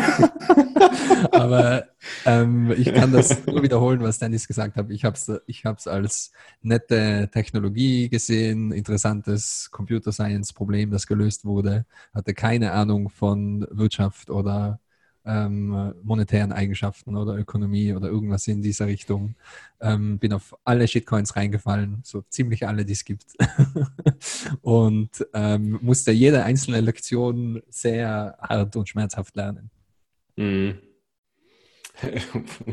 Wo du es gerade erwähnst, Cloud Mining. Hast vollkommen recht, das war auch mit einer meiner größten Fehler hier. Sehr, sehr schmerzhaft, vor allem finanziell. Ich mache Ja, mal weiter. Markus. Bis, bis Fabio. Markus, Ach, ich muss nur, oder? Ja, ja, stimmt, Simon. ja, natürlich. Ich lese mal meine größten Fehler vor. Ethereum, äh, Bitcoin Cash, Cardano, Litecoin, Binance. Mach gleich EOS. weiter mit den äh, Freundschaftsanfragen auf Twitter. Das sind deine größten Fehler. Wir wollen Namen hören. Nee, mal ernsthaft, du hast, du hast überall Kohle reingesteckt, Markus, oder was? Nee, ich glaube, mein erster Coin war Ethereum, weil in der CT oder so stand dann mal ein Artikel dran, dass das so geil sein soll. Und Vitalik Buterin spricht, glaube 620 Billionen Sprachen oder so. Und ähm, fließen natürlich. Nur die Programmiersprache, ne? Ja, nur die Programmiersprachen, die anderen natürlich auch. Und äh, ja, so hat es dann angefangen, aber dann hat es noch ein bisschen Auf Deutsch hat gedauert. er auch schon mit mir geschrieben. Ja. Aber ich habe noch kein Video gefunden, wo er Deutsch spricht. Also schreibt er nur auf Deutsch und übersetzt es auf Google oder, oder spricht er auch Deutsch? Vermutlich, ja. Ja, schätze ich auch. Naja, so viele Fehler, da haben wir jetzt, wir sind schon über eine Stunde, wir haben jetzt keine Zeit mehr für meine Fehler, die ich alle gemacht habe. Wie viele. Shitcoins hattest du äh, ähm, in deinem Portfolio bei deinem persönlichen Shitcoin-Peak? Das ist eine geile das, Frage. Das, das ist echt eine gute Frage. Wir haben das, äh, wir hatten einen, den Manfred, der hat am Anfang hier so au- aus dem Allgäu und der hat mich dann getoppt, glaube ich. Der hat alle getoppt. Der hat irgendwie 60 Coins, unter anderem ein Steinium. Das hat richtig Das ist abgegangen. Und äh, Ja. Ihr werdet würde wahrscheinlich. sagen, mein, Also ich glaube, ich hatte nur 30 oder so. Ja, Also nice. mehr waren es, glaube ich, nicht. Also ich war eher so in dem Ja, Bereich von deinem 30. Freund, der alle getoppt hat. Ja, du hast aber gesagt, dass du alle Shitcoins unter der Sonne getradet hast, Gigi. Das ist Respekt. Also ich bin, glaube ich, so vielleicht, mein, mein Peak war so bei sieben oder acht. Also da war ich dann vielleicht doch nicht so der Obershitcoiner. Dennis, was bei dir? Du hast nie Shitcoins ge gehabt, oder? Doch, doch, äh, ich auch. Also äh, ja, das ist, glaube ich, auch äh, die einzige Hoffnung, die ich äh, so jetzt habe für die Leute, die ich da reinbringe, die vor allem davor zu bewahren, äh, die diese Fehler auch noch zu machen. Aber äh, ich habe da auch so meine Vergangenheit. Aber ich muss sagen, ich bin ähm, also ich bin ja eh erst quasi so 2017 dazugekommen und ähm, habe hab dann doch relativ schnell die Kurve gekriegt. Also bei mir ist das jetzt nicht, nicht ganz so derbe ausgefallen wie vielleicht bei, bei anderen auch, aber ja, auch das ist dank der Leute, die sehr überzeugend auf mich eingewirkt haben. Sehr gut. Gute Freunde muss man haben. Gute Bitcoiner als Freunde muss man haben. ähm, ich mache mal weiter hier. Oder Fabius, bist du zurück? Ja, wenn ihr mich hört, dann bin ich zurück. Ja. Ja, und ich. Top. Mehr schlecht als Ähm, recht. ich, ja, dann schlecht. Dann überspringen mich einfach ich auch bei den 30 und mehr. okay. Dann, dann stelle ich mal die nächste Frage. Und zwar Johnny hat die gestellt. Vielleicht ihr könnt ihr nochmal äh, auf die heutige Diskussion einge ein- eingehen. Kann man zu viel Bitcoin haben? Also äh, äh, ich würde das, ich würd das gerne würd das gern direkt beantworten. Man kann auf jeden Fall zu viele Bitcoins haben. Wenn du mehr als 21 Millionen 20 Bitcoin Millionen, ja. hast, dann hast du zu viele Bitcoins, dann ist irgendwas falsch. Ich glaube, es geht auch so ein bisschen auf die Frage ein äh, oder auf, auf die Diskussion ein, wie viel Prozent des Portfolios ähm, sollte man in Bitcoin halten. Ähm, also ich, ich glaube, die Frage ist, äh, die Frage ist bei uns an falscher, an der falschen Stelle äh, gelandet, weil, also soweit ich weiß, Dennis, du hast eigentlich nichts anderes, ich auch nicht. Ähm, Markus, Ich habe gar keine Bitcoins. du hast gar keine Bitcoin. Lass Ah ja, die war ah, ja, 100% stimmt, der Bootsunfall, ich IOTA. erinnere mich. 100% IOTA. ja. Vorbereitet für den, für den Battle mit, Für äh, den Co- mit Holger. Cordicide oder was gibt's oder was gibt's da bei Core IOTA? Eyesight, ja. Oder ähm, No Shimmer. No Shimmer habe ich da mal gelesen. Ist das wirklich ein Ding? Ich dachte, das wäre eine Verarsche. Ich glaube, das ist wirklich ein Ding. Das ganze Ding ist Nee, eine aber wie, wie, viel, wie viel Bitcoins ist zu viel bezüglich des Nettovermögens? Also ich würde sagen, es ist abhängig davon, wie, wie ähm, tief das Verständnis von Bitcoin ist und wie sehr du überzeugt davon bist, ähm, dass Bitcoin das Finanzsystem ist, was am wenigsten, wie sagen wir so, Unsicherheiten aufweist. ne? Also wenn man sich halt die verschiedenen Finanzsysteme anschaut, die zur Verfügung stehen, indem man halt eine Cash Balance halten kann. Und Cash Balance ist ja quasi immer Rücklagen bilden. Und äh, dann stellst du die Frage, okay, wie bilde ich meine Rücklagen? Wie spare ich also? Äh, und sparen bedeutet natürlich, Wert in die Zukunft zu transferieren. Und wenn du halt zu der Überzeugung kommst, dass Bitcoin halt das Finanzsystem ist, was halt die geringsten Unsicherheiten aufzeigt, dann ist es, glaube ich, eine relativ natürliche ähm, Angelegenheit, dass sich dein Vermögen automatisch dorthin ähm, ja, bewegt. Viel zu schwierig. sozusagen. Daniel, die Antwort ist viel zu schwierig. Ähm, ich glaube, das, Okay, negativ mal. das negativ korrelierend mit, wie oft ihr CoinMarketCap benutzt am Tag. Also wenn ihr irgendwie zehnmal am Tag auf CoinMarketCap schaut, dann solltet ihr sehr wenig Bitcoins halten. Ja, ja, das Guter ist, Punkt, das ist eine ja. super Antwort. Ich Sehr wollt- cool. Ich, Sehr wollte cool. gerade, ich bin zwar schon leicht bis mittelschwer betrunken, aber ich wollte noch eine ernsthafte Antwort geben und äh, wollte auch sagen, dass eben das auf jeden Fall korrelieren sollte mit deinem Verständnis und deiner Überzeugung von Bitcoin. Aber die negative Korrelation ist ähm, sehr viel besser. Also je öfter man, je öfter man den Preis checkt, desto weniger sollte man Bitcoin halten. Und äh, man sollte sich auch darüber im Klaren sein, dass Bitcoin halten alles andere als einfach ist. Und äh, Geld ist auch dazu da, um ähm, eine, et, etwas zu haben für eine ungewisse Zukunft. Aber äh, wenn du zu 100% in, in Bitcoin bist und du planst deinen nächsten Urlaub und dann crasht Bitcoin von 12.000 auf 3.000, dann ähm, muss man schon einen ausgesprochen stabilen Charakter haben, um nicht die Nerven zu schmeißen und den Urlaub abzusagen oder also auch eine besondere Frau haben, die einen nicht verlässt und so weiter. also, man, also man sollte, braucht einen sollte, sehr langen Zeithorizont. Man, man, man, sollte da mehrere Dinge beachten. Ähm, wenn es sich unkomfortabel anfühlt, dann hat man genau richtig viele Bitcoin.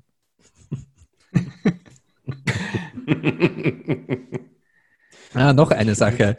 Es ist auch interessant ähm, zu beobachten, wie sich das verändert. Äh, ich lese immer wieder die alten Bitcoin Talk Foren durch und äh, da, das hat sich inzwischen geändert von wie viel Bitcoins braucht man? Braucht man 1000 Bitcoin oder 210 Bitcoin? Äh, und inzwischen sind wir auf 6,15 Bitcoin und auf 2,1 Bitcoin und viele reden jetzt schon von äh, ähm, ja, Bitcoin, ne? 21 Millionen Satoshis und dann ist man schon vorne dabei. Wenn man sich das durchrechnet mit 21 Millionen Bitcoin und 10 Milliarden Menschen, das ist so Hyper-Bitcoinization-Szenario, wenn wir vielleicht 10 Milliarden ähm, Weltpopulation haben, ähm, da ist man mit 0,5 Bitcoin schon sehr gut dabei. Und wir haben im Intro ja vorhin auch Preston Pish gehört. Ne? Ich meine, mit der Trillion, ähm, da ist man dann kann man wahrscheinlich am Ende des äh, Tages ein Fahrrad mit beheiztem Sattel fahren und zweimal warm essen.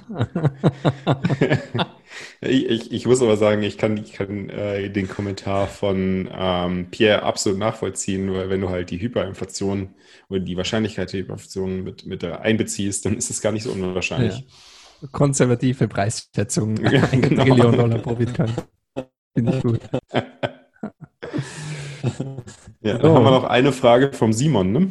Ja, und zwar speziell für Markus. Ich glaube, er hat dazu geschrieben, das darf nur Markus beantworten. Markus, magst du mal vorlesen und beantworten? Okay, äh, der Simon will, dass sie Taproot erklärt. Und ich finde es auch ganz toll von euch, dass ihr halt irgendeinen Scheiß labert, eineinhalb Stunden lang und Bier trinkt. Und nach zwei Bier soll ich jetzt Taproot erklären. Also, ich, ich leg mal los. Ich glaube, Fab, ich habe hab dich irgendwie ähm, nur als Rauschen drin. ja, eigentlich wollte Fab das erklären, aber der kann jetzt nicht. Also leg los, Markus. Rauschendes also, Lachen oder lachendes Rauschen. Also gut, ich versuche mal, versuch mal Taproot zu erklären. Ich hatte ähm, äh, der Jonas, Jonas Nick von Blockstream, der hat es ja schon mal versucht, mir zu erklären. Das, das war mir zu schwer. Jetzt muss ich es mir selber beibringen. Okay, ich, ich habe mir gedacht, wir fangen erstmal mit fangen erstmal mit den ganz normalen Transaktionen an. Wenn wir irgendeine Transaktion halt schicken, dann äh, sagen wir immer, schicken Sie eine Adresse. Und eigentlich ist es ja nicht so in Bitcoin, sondern du schickst ja ähm, sozusagen, du, jeder sieht diese Bitcoins oder Satoshis, was auch immer, und du packst da Beschränkungen oder Einschränkungen hin, wer diese Coins ausgeben kann. Ja, und wenn du die ausgibst, dann ist es ja auch nur so, dass du neue Beschränkungen an diese Coins packst, wer die ausgeben soll. Ne? Und da kennen wir halt die, die typischen Adressen mit der 1 davor. Das ist also Pay-to-Public Key Hash. Und ähm, das heißt, ihr, die Beschränkung ist halt derjenige, der diesen ähm, Public äh, Key Hash besitzt, diesen Public Key besitzt, der kann diese Bitcoins ausgeben. Okay? Du meinst, wer den korrespondierenden Private Key zu diesem Public Key besitzt? Ja, das bedeutet es ja, weil wenn du den Public Key besitzt, dann besitzt du praktisch okay, den, ja, ja, den Private Key dazu. Ja? So, und dann gibt es ja die äh, zweite Transaktion, ähm, die zweite Transaktion, die oft benutzt wird, und das ist ja Pay-to ähm, äh, Script Hash. Also da ist ein Skript dahinter. Das gibt es seit 2012 bei Bitcoin. Und das sind die Adressen mit einer 3 davor. Ja. Das heißt also, ihr schickt äh, die Coins an eine Adresse und da gibt es halt Einschränkungen dazu, die sind in einem Skript verfasst. Das heißt also, da könnte ein Multisig dahinter sein oder ähm, ein Timelock oder irgendwas, irgendwas anderes. Irgendeine Bedingung, wie das ausgegeben werden kann. Zwei aus zwei Multisig, zwei aus drei Multisig, wie auch immer. Und ihr braucht sozusagen dieses Skript und das äh, wird als Hash zusammengefasst und äh, kommt auf die Blockchain. Okay?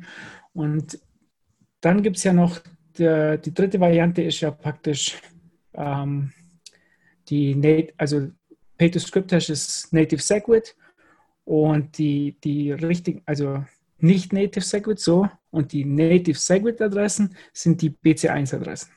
Ne? Aber wir bleiben jetzt mal bei den Script-Adressen und das Krasse an den Skip-Adressen ist, wenn du jetzt zum Beispiel mehrere Bedingungen dahinter hast. Das heißt also, du sagst, du hast ein, du, kann, du kannst die Adresse, du kannst die Bitcoins ausgeben, aber deine Frau kann sie nach 20 Jahren auch ausgeben. Okay? Und jetzt gibst du die Bitcoins aus und dann musst du all diese Bedingungen offenlegen. Okay? Alle, die dahinter liegen. Aber du gibst ja, du gibst ja zum Beispiel selber aus. Und es muss ja niemand wissen, dass deine Frau sie auch hätte ausgeben können nach 20 Jahren. Mhm. Und hier kommt etwas dazu, das nennt sich MUST. Merkleized Abstract Syntax Trees. Ja, das ist ein Teil von, von, der, von Taproot. Und ähm, so ein, also so ein Merkle Tree, vielleicht, vielleicht beschreibe ich mal Merkle Tree. Ähm, das ist halt so, nehmen wir an, ihr habt zum Beispiel acht Bedingungen, wie ihr das Geld ausgeben könnt. Und dann herrscht ihr jeweils zwei von diesen Bedingungen zusammen, dann habt ihr vier. Dann herrscht ihr jeweils wieder zwei zusammen, dann habt ihr zwei und dann herrscht ihr die letzten zwei zusammen, da habt ihr eine, einen Hash. Und sozusagen, ihr müsst nur noch diesen Hash auf die Blockchain packen. Okay, das ist dieser ähm, Must Merkleized Abstract Syntax Tree. Okay, vielleicht darf ich da kurz was einwerfen, nur zum Verständnis. Die Idee dahinter ist, dass jeder, der die ursprünglichen acht Bedingungen hat, der kann diesen Hash wieder ganz einfach ähm, erzeugen. Und ähm, die Idee dahinter ist eben, dass man nicht alles offenlegen und alles speichern muss, sondern dass man eben nur den einzelnen Hash äh, in der Blockchain verankert. Also das heißt, wenn du zum Beispiel jetzt ähm, wirklich nur du die Coins ausgibst, dann musst, nur, dann musst du nur deine Bedingungen äh, offenlegen und keiner sieht, dass du, äh, zum, dass deine Frau das zum Beispiel nach 20 Jahren, genau. die andere Bedingung wird nicht auf die Blockchain geschrieben. Okay, das ist schon mal eine, eine coole Sache. Also das, dass du praktisch nur noch ähm, eine Bedingung offenlegen musst und nicht die anderen äh, sieben, ja, oder 32 oder wie auch immer. Das macht es natürlich viel, viel kleiner, das alles. Und ähm, es sind gerade mal 32 Byte äh, große Hash, der auf die der auf die Blockchain kommt. So. Und das ist schon mal eigentlich eine coole Sache, vereinfacht vieles. Aber jetzt kommt nämlich noch ein zweiter Trick dazu. Und das ist äh, die Snore Signatures.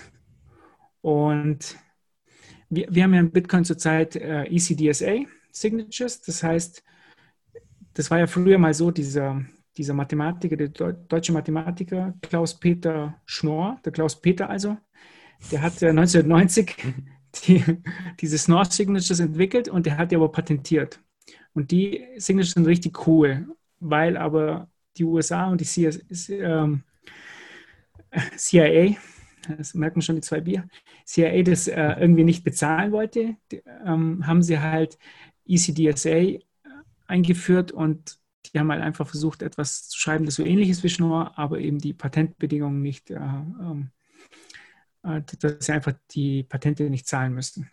So, und, und jetzt ist ja dieser, ist es ja schon ausgelaufen. Ich glaube schon bevor Bitcoin gestartet ist, ist dieses Patent schon ausgelaufen vom, vom Klaus Peter. Ja, ich glaube kurz davor, weil es gab eben keine vernünftigen kryptografischen Libraries und äh, Schnorr war auch nicht so äh, bekannt, weil es eben patentiert war. Genau, und es gab halt die Libraries nicht und hat natürlich Satoshi einfach das genommen, was da war. Mhm. Und das Coole an, dem Schnorr, an den Schnorr-Signatures ist, dass du einfach Mathematik damit machen kannst. Das heißt, du kannst ähm, äh, verschiedene Public Keys oder, oder ähm, Signaturen miteinander multiplizieren oder addieren, glaube ich. Und ähm, das gibt dann trotzdem Sinn. Und wo das dann alles zusammenkommt, ist, dass du praktisch nicht nur mit diesem Must nur eine Bedingung veröffentlichen musst, sondern ähm, am Ende sieht so eine Transaktion, sei es Multisig, weiß nicht, 32 aus 32 oder so, sieht auf der Chain aus wie eine ganz normale Transaktion und braucht auch nicht mehr Platz wie eine ganz normale Transaktion. Also im Endeffekt, jemand, der auf die Blockchain schaut, der kann dann nicht zwischen einem fancy Smart Contract unterscheiden äh, und zwischen einer normalen Transaktion unterscheiden. Also ähm, das kann eine Transaktion sein, die eben zig Bedingungen drin gespeichert hat oder eine ganz normale Transaktion, so wie, wie wir sie jetzt auch haben. Das heißt also, wenn zum Beispiel für Lightning haben wir ja dieses 2 aus 2 Multisig, äh, so eine Transaktion für Lightning wird halt ausschauen wie eine ganz normale Transaktion. Man wüsste jetzt nicht, dass das irgendwie ein Multisig ist oder nicht. Ähm, da sind natürlich verschiedene Vor Vorteile, weil zum einen du sparst dir halt äh, Platz auf der Blockchain. Äh, für die Privatsphäre ist es natürlich viel besser, weil du musst nicht deine ganzen Bedingungen enthüllen, ähm, mit was man das alles noch die Coins eben äh, ausgeben musste. Du musst überhaupt nicht enthüllen, dass irgendwelche anderen Teilnehmer involviert sind. Das sieht halt wie eine ganz normale Transaktion aus. Und das ist halt wirklich cool an Taproot. Ich hoffe, ich habe so die wichtigsten Dinge reingepackt. Will noch jemand ein paar Sachen dazu sagen? Es braucht ein Update von Segwit, ne? Also es ist im Endeffekt ein. Nee, das läuft auf Segwit. Uh, Segwit ist eh, ähm, Segwit ist eh versioniert und das läuft auf Segwit ja. V1. Genau, aber es benötigt trotzdem ein, Fork. Ein, uh, du meinst jetzt ein, ähm, Soft, Soft, Fork, ja. ja. Ich, ich glaube, zu dem Softfork könnt ihr, also ich glaube, die größte Debatte jetzt zurzeit ist ja, ähm, wie man diesen Software aktiv, Softfork aktivieren soll. Und das wird gerade also es gibt ja das BIP 9, das praktisch ähm, aussagt, wenn die Miner 95, 95 Prozent der Miner, wenn die halt signalisieren, dass sie den Softfork unterstützen, dann wird das aktiviert. Ich glaube, da, da will man den Minern irgendwie so halb, ein halbes Jahr Zeit geben.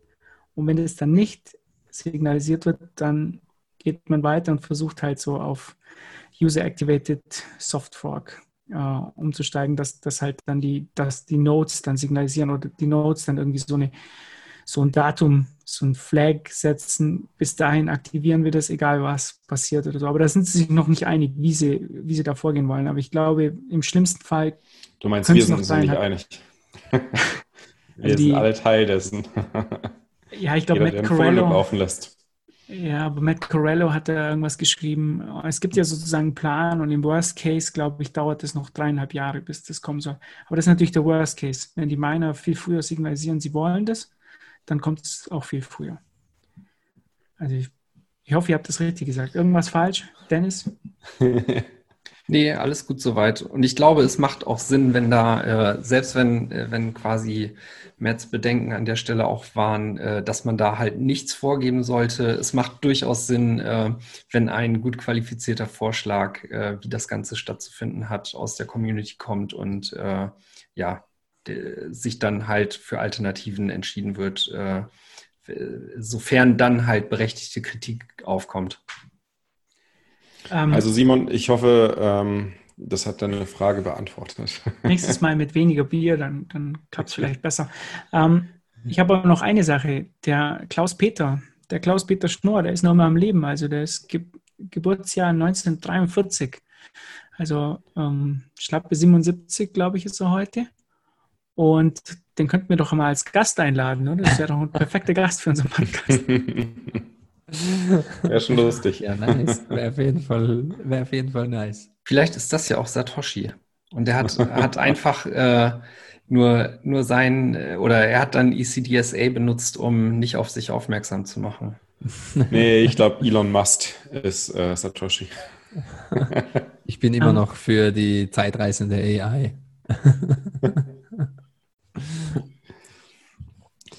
Okay, gehen wir zu Tech News über, oder? wir sind jetzt, oh ja, wir haben schon, wir haben schon echt fast zwei Stunden. Wir müssen jetzt ein bisschen Gas geben. Ich bin ja auch der Einzige, der noch nicht, oder der nichts getrunken hat, ne, der hier jetzt quasi noch nüchtern ist. Also für dich ist es gleich furchtbar wie für alle Zuhörer. Zwei Bier leer. Ich, ich finde es ganz unterhaltsam. Beta-Tester. Drei Bier leer. Aber Markus, machen wir gleich weiter mit dir, ne? Was ich? Wirklich? Ja. Was?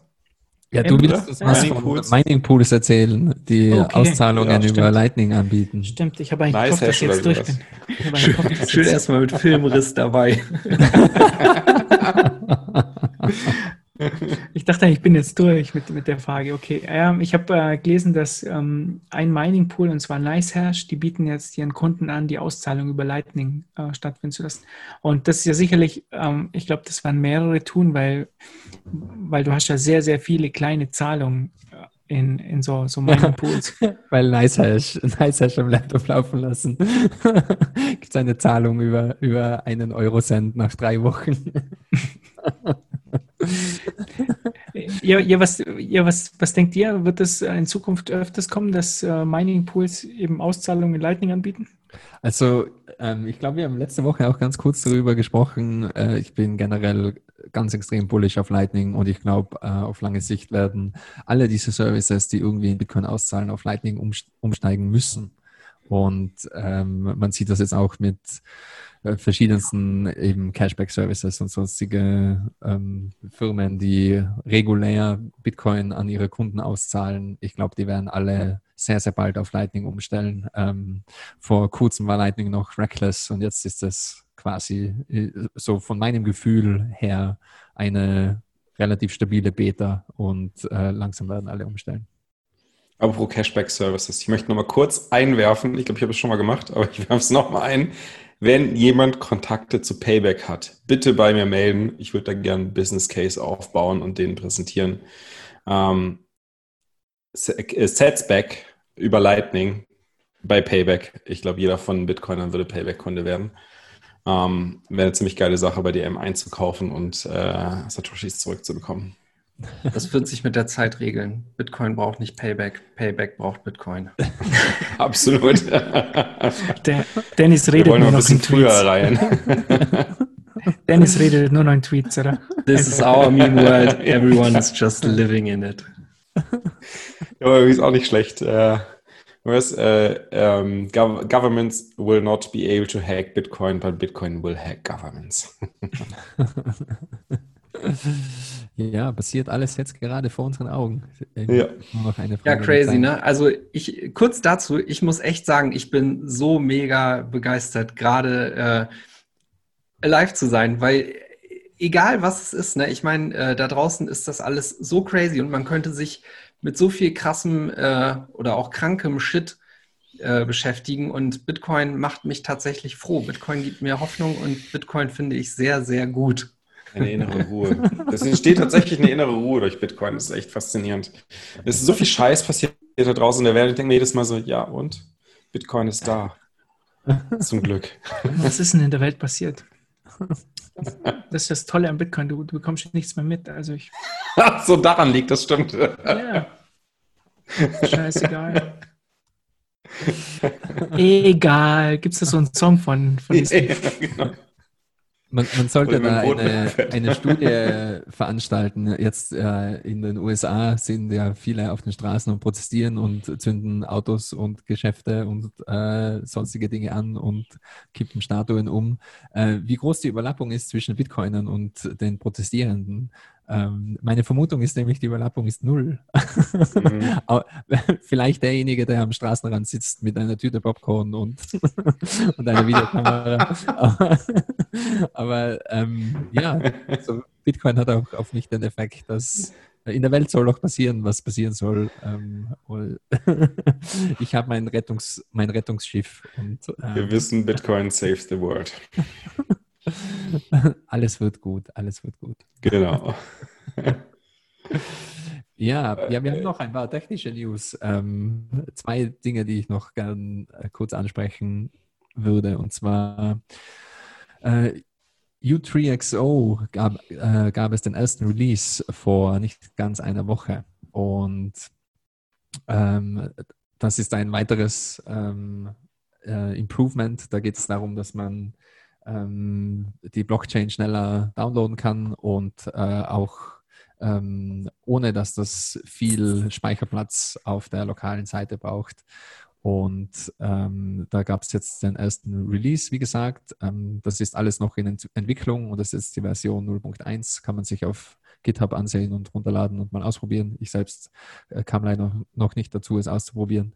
Noch ist es eine Client-Server-Architektur, aber das soll bald komplett Peer-to-Peer -Peer werden.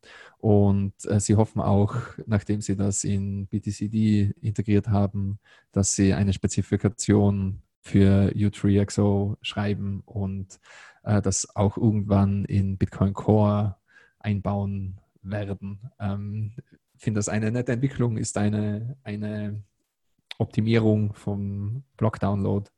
Und äh, schön zu sehen, dass sich da auch was tut. Ich glaube, die zwei Jungs, die da dahinter stecken, die basteln da jetzt schon seit über einem Jahr dran. Und das war jetzt eben der erste Public Alpha Release sozusagen. Jo, Nice. ähm, übrigens, der ähm, einer von den Jungs, der da dahinter steckt, der Tej Dreyer, ähm, der ist, glaube ich, am MIT, der hat auch sehr, sehr gute Bitcoin-Vorlesungen. Also der leitet auch einen äh, Bitcoin-Kurs und gibt dort die Vorlesungen. Ich habe mir vor längerer Zeit mal ähm, einen, ein ganzes Semester von seinem, von seinem technischen Bitcoin-Kurs reingezogen. Also falls jemand ähm, mehr über die technischen Hintergründe wissen will, ähm, das ist auf jeden Fall eine gute Quelle. Und das sind so, ja, jeweils eineinhalb Stunden Videos. Da gibt es so 20, 30 davon, die kann man sich alle reinziehen. Und danach hat man quasi einen, wenn man aufpasst und mitschreibt und mitlernt und ein paar Übungen macht, hat man vielleicht annähernd ein MIT-Level-Verständnis von, von der ganzen Sache. Also ist, ist auf jeden Fall jemand, der sich auskennt. Dem Mann haben wir auch das Lightning-Netzwerk zu verdanken, weil von ihm das initiale White Paper dazu kam. Jo ist ein, ein absoluter Gott in der Bitcoin-Welt. Nein, ist äh, auf jeden Fall ein, äh, jemand, der weiß, was er tut und bringt viele gute Neuerungen auf den Tisch. Und die zweite, die zweite Sache, die ich noch erwähnen wollte, weil Markus zuvor so gut und ausführlich über Bitcoin-Transaktionen und deren Bedingungen äh, gesprochen hat, wurde Mint released, beziehungsweise announced. Ich glaube, war gestern, ja. Ähm, Minsk steht für, also ist eine kürzere Version von Miniscript, also ähm, coole Domain übrigens, min.sc, äh, ziemlich nice, war baff, dass sie diese Domain aufgetrieben haben. Und das ganze Ding ist eine Programmiersprache für Miniscript und Miniscript, äh, wir haben in Folge irgendwas, Folge irgendwann mal darüber gesprochen. Miniscript ist eine 27. bessere Version von Miniscript. Wirklich, wirklich Spaß. Wir haben auf jeden Fall, äh, wo Miniscript vorgestellt wurde, kurz einmal darüber gesprochen. Ähm, ich glaube, Greg Maxwell steckt hinter Miniscript. Äh, wenn, Craig Maxwell steht, steckt hinter allem, glaube ich. steckt hinter allem. Greg Maxwell steht Äh. hinter äh, Taproot. Greg Ich Maxwell glaube. Peter Ah, Wulle Bitcoin ist das doch. Ah, Peter Wulle steckt hinter Ja. Miniscript. Richtig. Ah, Markus. Ja, aber Greg Maxwell ist bestimmt dabei. Kann nicht sein. Greg Maxwell Und- ist überall dabei. Und Minsk ist jetzt äh, aufbauend auf Miniscript eine Scripting-Language, die sehr schön gelesen und geschrieben werden kann. Also es ähm, sieht fast schon aus wie eine moderne Programmiersprache quasi. Und ähm, was Minsk macht, ist, es ist eben eine sehr expressive, menschenverständliche Programmiersprache. Da kann man die Bedingungen, die Markus vorher erwähnt hat, eben die Frau kann in 20 Jahren die Bitcoin ausgeben, du sofort ähm, mehr oder weniger niederschreiben. Also es sieht, schon noch aus wie Pro Programmcode, aber man, man kann das sehr viel besser lesen, auf jeden Fall wie Bitcoin-Skript. Und Minsk verwandelt das Ganze dann in eine eigene ähm, Miniscript-Policy-Sprache. Das sieht mir so aus wie eine formale Sprache, die eben auch ähm, äh, äh, überprüft werden kann mit gewissen formalen Methoden. Und das wird dann verwandelt in Miniscript und von Miniscript wird es dann verwandelt in Bitcoin-Script. Und das ist quasi so ein äh, Bitcoin-Script-Compiler-Dings mit einer eigenen Sprache und sieht wirklich sehr, sehr nice aus. Ähm, kann man, glaube ich, ähm, einige coole Sachen damit machen. Sehr viel einfacher als zuvor auf jeden Fall. Also wenn ich mir da die Outputs so anschaue, das Bitcoin-Skript zu schreiben und zu verstehen, ähm, ist schon eine ziemliche Aufgabe, aber das Mint-Skript zu lesen und zu parsen und zu verstehen, ähm, das macht in meinen Augen sehr viel mehr Sinn. Also da schaut man auf die zwei, drei Zeilen Code drauf und das macht einfach Sinn und ähm, der Rest erledigt dann der Compiler. Und das wurde vor, ähm, im, gestern wurde das announced. Ich wollte gerade schon sagen, so, dann wird das verwandelt. Das hört sich für den Programmiererlaien an, wie als wäre da so ganz schön Magic im Spiel. Er ist der Magic Aber zum Glück hast du gerade noch das Wort Compiler mit eingebracht. Jetzt macht das Ganze wieder Sinn. Ähm, Gigi, äh, ich habe mal eine Frage an, an euch alle. Ist es eigentlich, ist es eigentlich schon Smart Contract oder, oder was, was ist denn eigentlich der Grenze, die Grenze zu Smart Das Contracts? Weil, Das weil es ist DeFi, Markus. Das ist DeFi. Ja, also so, sobald man Yield farmen kann, ist auf jeden Fall ein Smart Contract im Spiel. Ja, aber jetzt mal ganz im Ernst auch, das ganze äh, Taproot und alles, das sind ja, das sind ja äh, sozusagen Skripte, wo man Bedingungen aufsetzen kann. Was ist ein Smart Contract eigentlich im Gegensatz dazu? Also Smart Contract, das Konzept wurde von Nick Szabo erfunden und die Bitcoin Script Language Script ist eine Implementierung dieser Smart Contracts und die ist aus ganz spezifischen, bewussten Gründen nicht Turing-complete.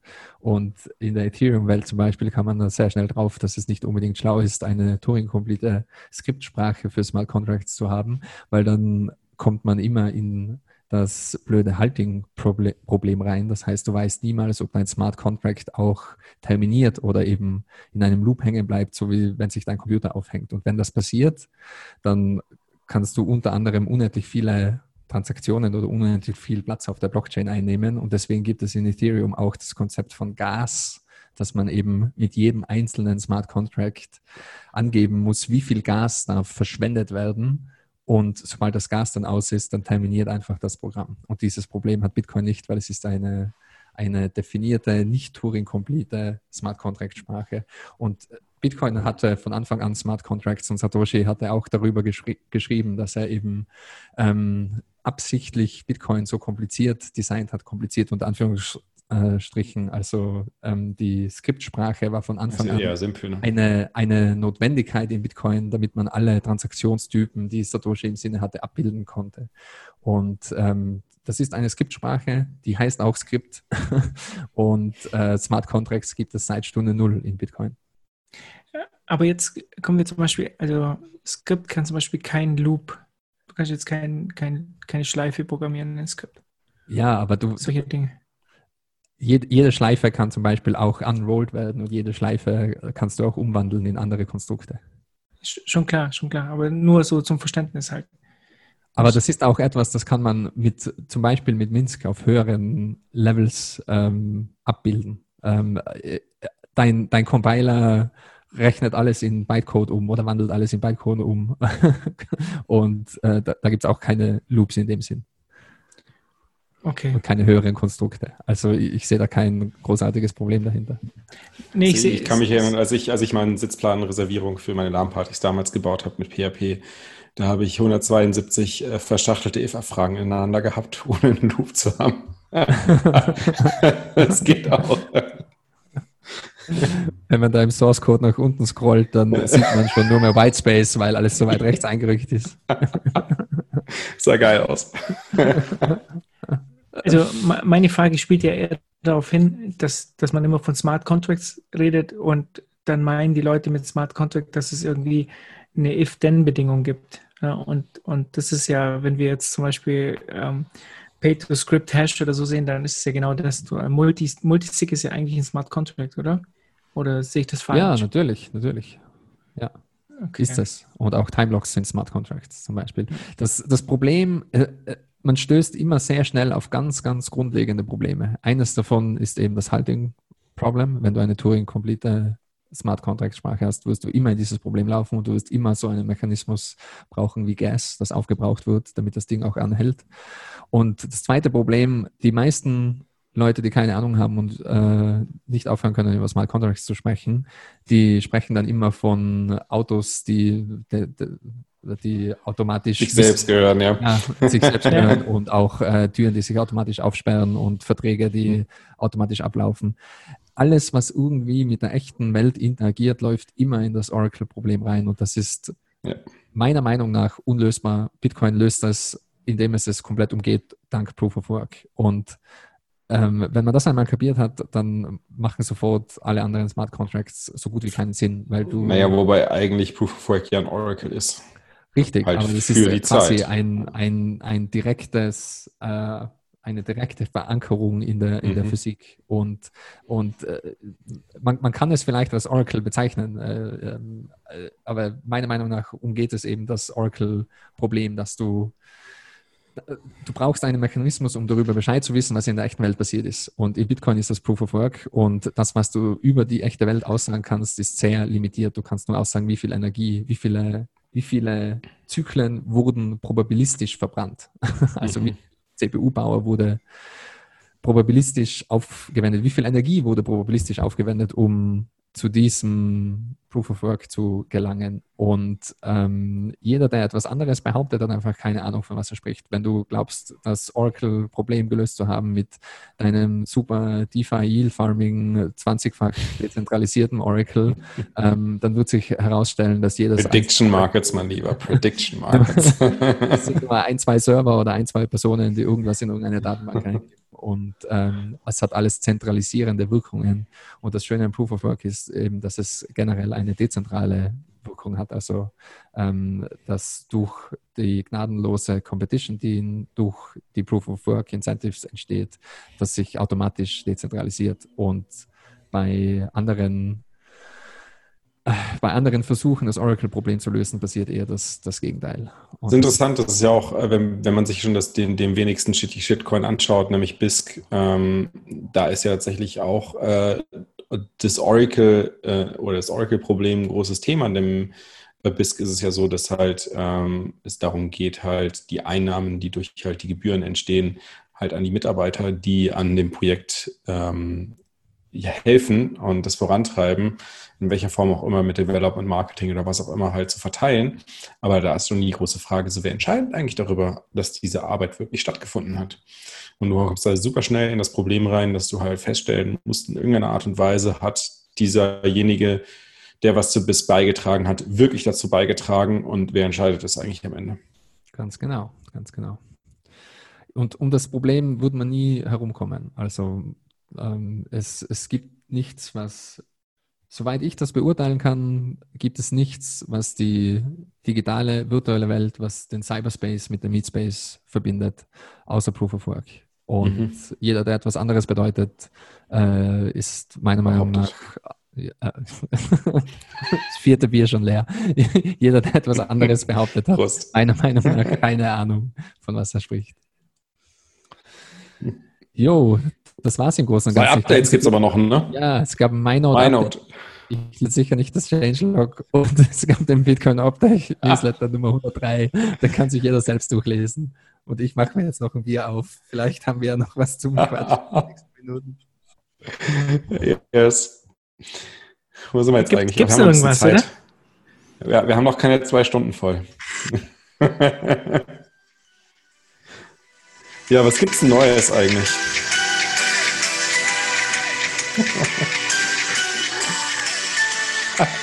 Können das jetzt alle? Nicht dein Ernst, ich, spiel, ich dachte, ich spiele den Wendler ein jetzt, nachdem ich vorher den gesungen habe. Egal. Nach ein paar Bier ist es ja jetzt. Wie, wie viel haben wir jetzt schon? Haben wir über zwei Stunden, oder Daniel? Noch nicht? Nee, nee. Wir ja, haben noch nicht Zeit zwei bis Stunden. zwei Stunden. Ja, ja, wir haben noch zehn Minuten Zeit. Ich, ich würde nur noch gern nochmal erwähnen, ich finde das wunderschön, dass 21 inzwischen ein Eigenleben bekommen hat und äh, finde es sehr, sehr schön, euch alle dabei zu haben und äh, feiere es immer wieder, in die Community-Gruppe reinzuschauen und da ist wirklich jeden Tag was los. Ich habe keine Chance mitzubekommen und alles. 400 Nachrichten pro Stunde. Wahnsinn, ja. ja, voll arg. ähm, ich freue mich auf die dritte Staffel und auf alle weiteren Staffeln und ich schätze mal, nach Staffel 21 spätestens werden wir in der Alpenzitadelle eine ordentliche Party. Ja.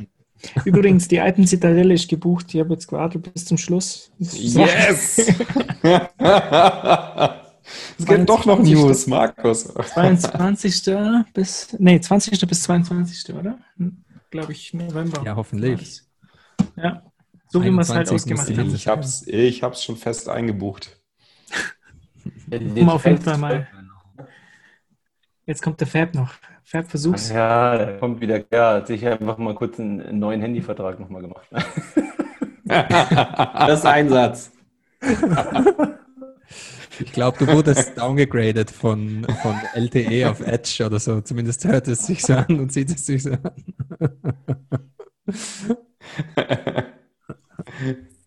Ja, erzähl mal, Markus, was ist jetzt der Plan? 21. 22. November. Also. Die Alpenzitadelle, eigentlich die genau. Bitcoin-Alpenzitadelle. Ähm, ich habe mir halt äh, überlegt, ähm, nachdem, also ich war mir nicht ganz sicher, aber nachdem der Fab halt gesagt hat, wir spielen Hosp oder Top, war ich auf jeden Fall, war ich Feuer und Flamme. Äh, das müssen wir dann unbedingt machen. Nee, äh, vom Freitag auf Sonntag und ähm, der Plan ist halt einfach ein paar Sachen zu bauen. Ich, also ich persönlich will ja unbedingt eine Hardware-Wallet bauen, von einer Do-it-yourself-Hardware-Wallet. Dann will ich noch ein Bitcoin ähm, ATM Spectre, bauen. ne? Ja, den Spectre von Spectre. Dann Bitcoin ATM will ich noch bauen. Und, Ja, den äh, will ich auch bauen. Und Aber bestimmt noch die- ein paar andere die- Sachen. Die, die Mini-Version, die Handbuchversion. Ja, die finde ich cool. Und ähm, ja, und ich hoffe, dass das dann klappt, dass wir dann zusammen da Sachen bauen können und ein bisschen quatschen, ein bisschen Bier trinken. Sauna ist auch dabei. Ähm, ja, einfach von Freitag auf, auf Sonntag ein bisschen Spaß haben und, und was machen. Das ist eigentlich der Plan. Ja, und maximal passen halt, haben wir gesagt, 25 Leute rein. Es gibt ein kleines Kino da drin, wenn jemand einen Vortrag halten will oder einfach nur ähm, oder einfach nur einen Film anschauen, keine Ahnung. Es gibt ja jetzt einige Bitcoin-Filme. ich weiß nicht. ähm, Vielleicht machen ja, wir auch noch einen neuen bis dahin. Und auf jeden Fall besoffen halt abends Hosp oder Top spielen. Also ich bin mir jetzt nicht ganz sicher, was da jetzt ähm, Fab, das war deine Idee, aber der Fab hat jetzt keinen Handyvertrag. Ist Ich glaube, die Regeln müssen noch definiert werden. Es wird sicher ein paar Hashtag CryptoFit-Challenges geben. So, wer, wer keine 30 Liegestütze schafft, Ja, ist ein, ist Ein- ein Defi. 10, 10 Millionen Satz bezahlen. Oder so. Sind wir alle dabei. Man, man kann sich vielleicht äh, ein Smartphone auf die Stirn kleben und bei jedem Liegestütz, wenn man ganz runterkommt, äh, gibt es ein paar tausend Satz überwiesen auf die eigene Wallet. Das ist geil. Ja, der Dennis ist ja nicht dabei. Der Dennis will ja nicht. Ja, Nee. Dennis. Komm, das kriegen wir noch hin, oder? Ich weiß nicht. Gruppenzwang, Gruppenzwang. Gruppenzwang. Ja. Ja, wunderbar. Überleg's das dir klingt, noch. Das klingt nach einem guten Plan. Ähm, ja, sonst Third Season 21. Ähm, das heißt, die, die, die nächste Gruppen-Gangbang-Session zu fünft gibt es dann in 21 Folgen wieder. Ja, 21 Weil- Wochen idealerweise, wenn wir es schaffen, mal ohne Ausfall äh, zurechtzukommen. Ja, Dann gibt's Ja, dann, ich würde ich würd das nochmal kurz bekräftigen wollen, was, äh, was Gigi hier eingangs gesagt hat, weil ich finde das auch mega, was äh, aus dieser Geschichte, die ihr, der, ihr da ursprünglich zu zweit gestartet habt, geworden ist. Also nicht nur, äh, dass ihr uns dazu genommen habt, sondern ich habe auch das Gefühl, dieses Projekt ist insgesamt äh, sehr schnell, sehr gut gewachsen und auch die Community, die da angedockt hat, äh, das gefällt mir alles sehr gut. Ähm, ich finde, wir sind da alle und da zähle ich auch komplett die Community mit rein äh, auf einem echt geilen Weg und das macht mega Spaß, mit allen zu interagieren. Also äh, ich freue mich auf alles, was kommt. Ja, Ich absolut. muss auch echt sagen, also vor allem auch äh, die Community auf Telegram. Es ist, der Kanal ist, ist voller Energie. Das habe ich noch bisher in keinem anderen Channel so erlebt. Also ich meine, selbst wenn du halt in so einen Channel wie von, von Bitcoin Magazine reingehst, da ist halt tote Hose. Äh, Du gehst halt in so einen, so einen Krypto-Deutschland-Chat rein, da wird halt nur Bullshit gequatscht. Äh, Also wirklich nur, nur sinnloser Scheiß. Aber bei uns ist halt echt eine geile Energie vorhanden. Es kommen gute Fragen. Es ist hin und wieder natürlich ein bisschen sei kein Holger, aber ansonsten Markus, der musste sein. Ja, Viel. Konsens, wenig Nonsens. genau, richtig. Nee, es ist eine geile Energie und äh, muss, ich, muss ich auch wirklich sagen, macht super Sag, Spaß. Komm in die Gruppe, komm in die Gruppe, Komm in die Gruppe. Markus, bester Mann hier. komm in die Gruppe.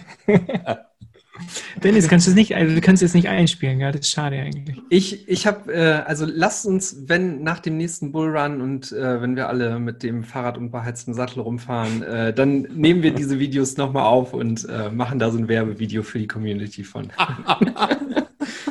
Weil äh, während der Alpenzitadelle können wir das auch ganz gut machen. So, ein- so ein, äh, ja, so, da gab's doch, da gab's doch dieses coole äh, Video von, ach, das war, ah, das war so, so ein Radiotyp, und da haben sie doch gemacht, ja, bei dir ist es ganz toll zu arbeiten und so, es gibt umsonst Wasser und fährt dann mit seinem Renault Clio halt vorbei so, und, und dann so, ah, es gab wieder Lohn, da läuft er dann mit so, mit so leeren Pfandflaschen rum und, und so, ein- so ein Video könnte man machen.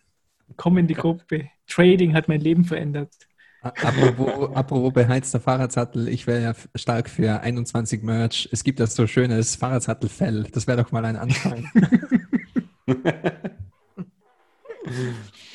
Ja, nee, aber was, was steht denn jetzt eigentlich an mit 21? Wir haben uns ja auch noch so ein bisschen äh, weiterentwickelt neben unseren äh, Mittwochs-Shows ähm, für, äh, also das toxische Infotainment für den bulligen Bitcoiner. Gibt es ja auch Interviews. Ähm, was, was kommt denn da eigentlich in nächster Zeit? Also Dennis, ich eins glaube, du, hast, du warst auch kommen. aktiv, ne? Oder Markus? Ja, wir zwei, der Dennis und ich, wir waren aktiv. Da wird jetzt auf jeden Fall eins kommen mit Marc Stein äh, zu Steiner. Ähm, Ja. Steiner. Ja, das war, es war klar, dass ich den Namen nicht richtig ausspreche. Und, und da wird was kommen ähm, zum, zum Buch, das, er, das der Fab äh, verlegt. Und ich weiß aber jetzt nicht, wann das kommen wird. Dennis, weißt du, ich habe es wieder vergessen. Äh, ja, jetzt bald dann irgendwann, denke ich mal, Ende des Monats. Nee, Quatsch, haben wir jetzt schon gerade. Vielleicht, also irgendwann, irgendwann äh, in diesem Jahr. Und es gibt auch wieder ein Gewinnspiel. Also wir machen jetzt auch noch ein Yay. Gewinnspiel. Wir hauen jetzt hier alles raus. Ey, alles mega geil. Hier noch ein Aal dabei und so. Freut euch. Nur mehr Engagement, auf Übrigens, Aber wenn ihr übrigens das hört, like, subscribe, ring the bell, ähm, Reviews von der Community. In die, kommt in die Gruppe. Bester glaub- Mann, ey. ich glaube, wir haben die zwei Rating. Stunden voll. Ich glaube, wir können es gut sein lassen. Wir haben noch Ja, einen wunderbaren Outro-Song und zwar I'm Not a Virgin Trader von Sherlock. Ähm, Ich glaube, es ist passend mit dem ganzen Shitcoin-Talk, den wir zuvor hatten. Alle unsere Sünden ausgerollt. und ich, ich freue mich schon auf, auf nächste Woche äh, mit einer ganz normalen News-Sendung wieder. Awesome. Versuch super. mal Vielen wieder Dank an unter einer Stunde zu bleiben. Dankeschön. Ciao, Einen Jungs. schönen Abend Bye, bye. euch. Ciao, ciao. Tschüss. What's up, guys? Sherlock here. Made a short song about crypto I wanted to share. Hope you like it. It goes like this.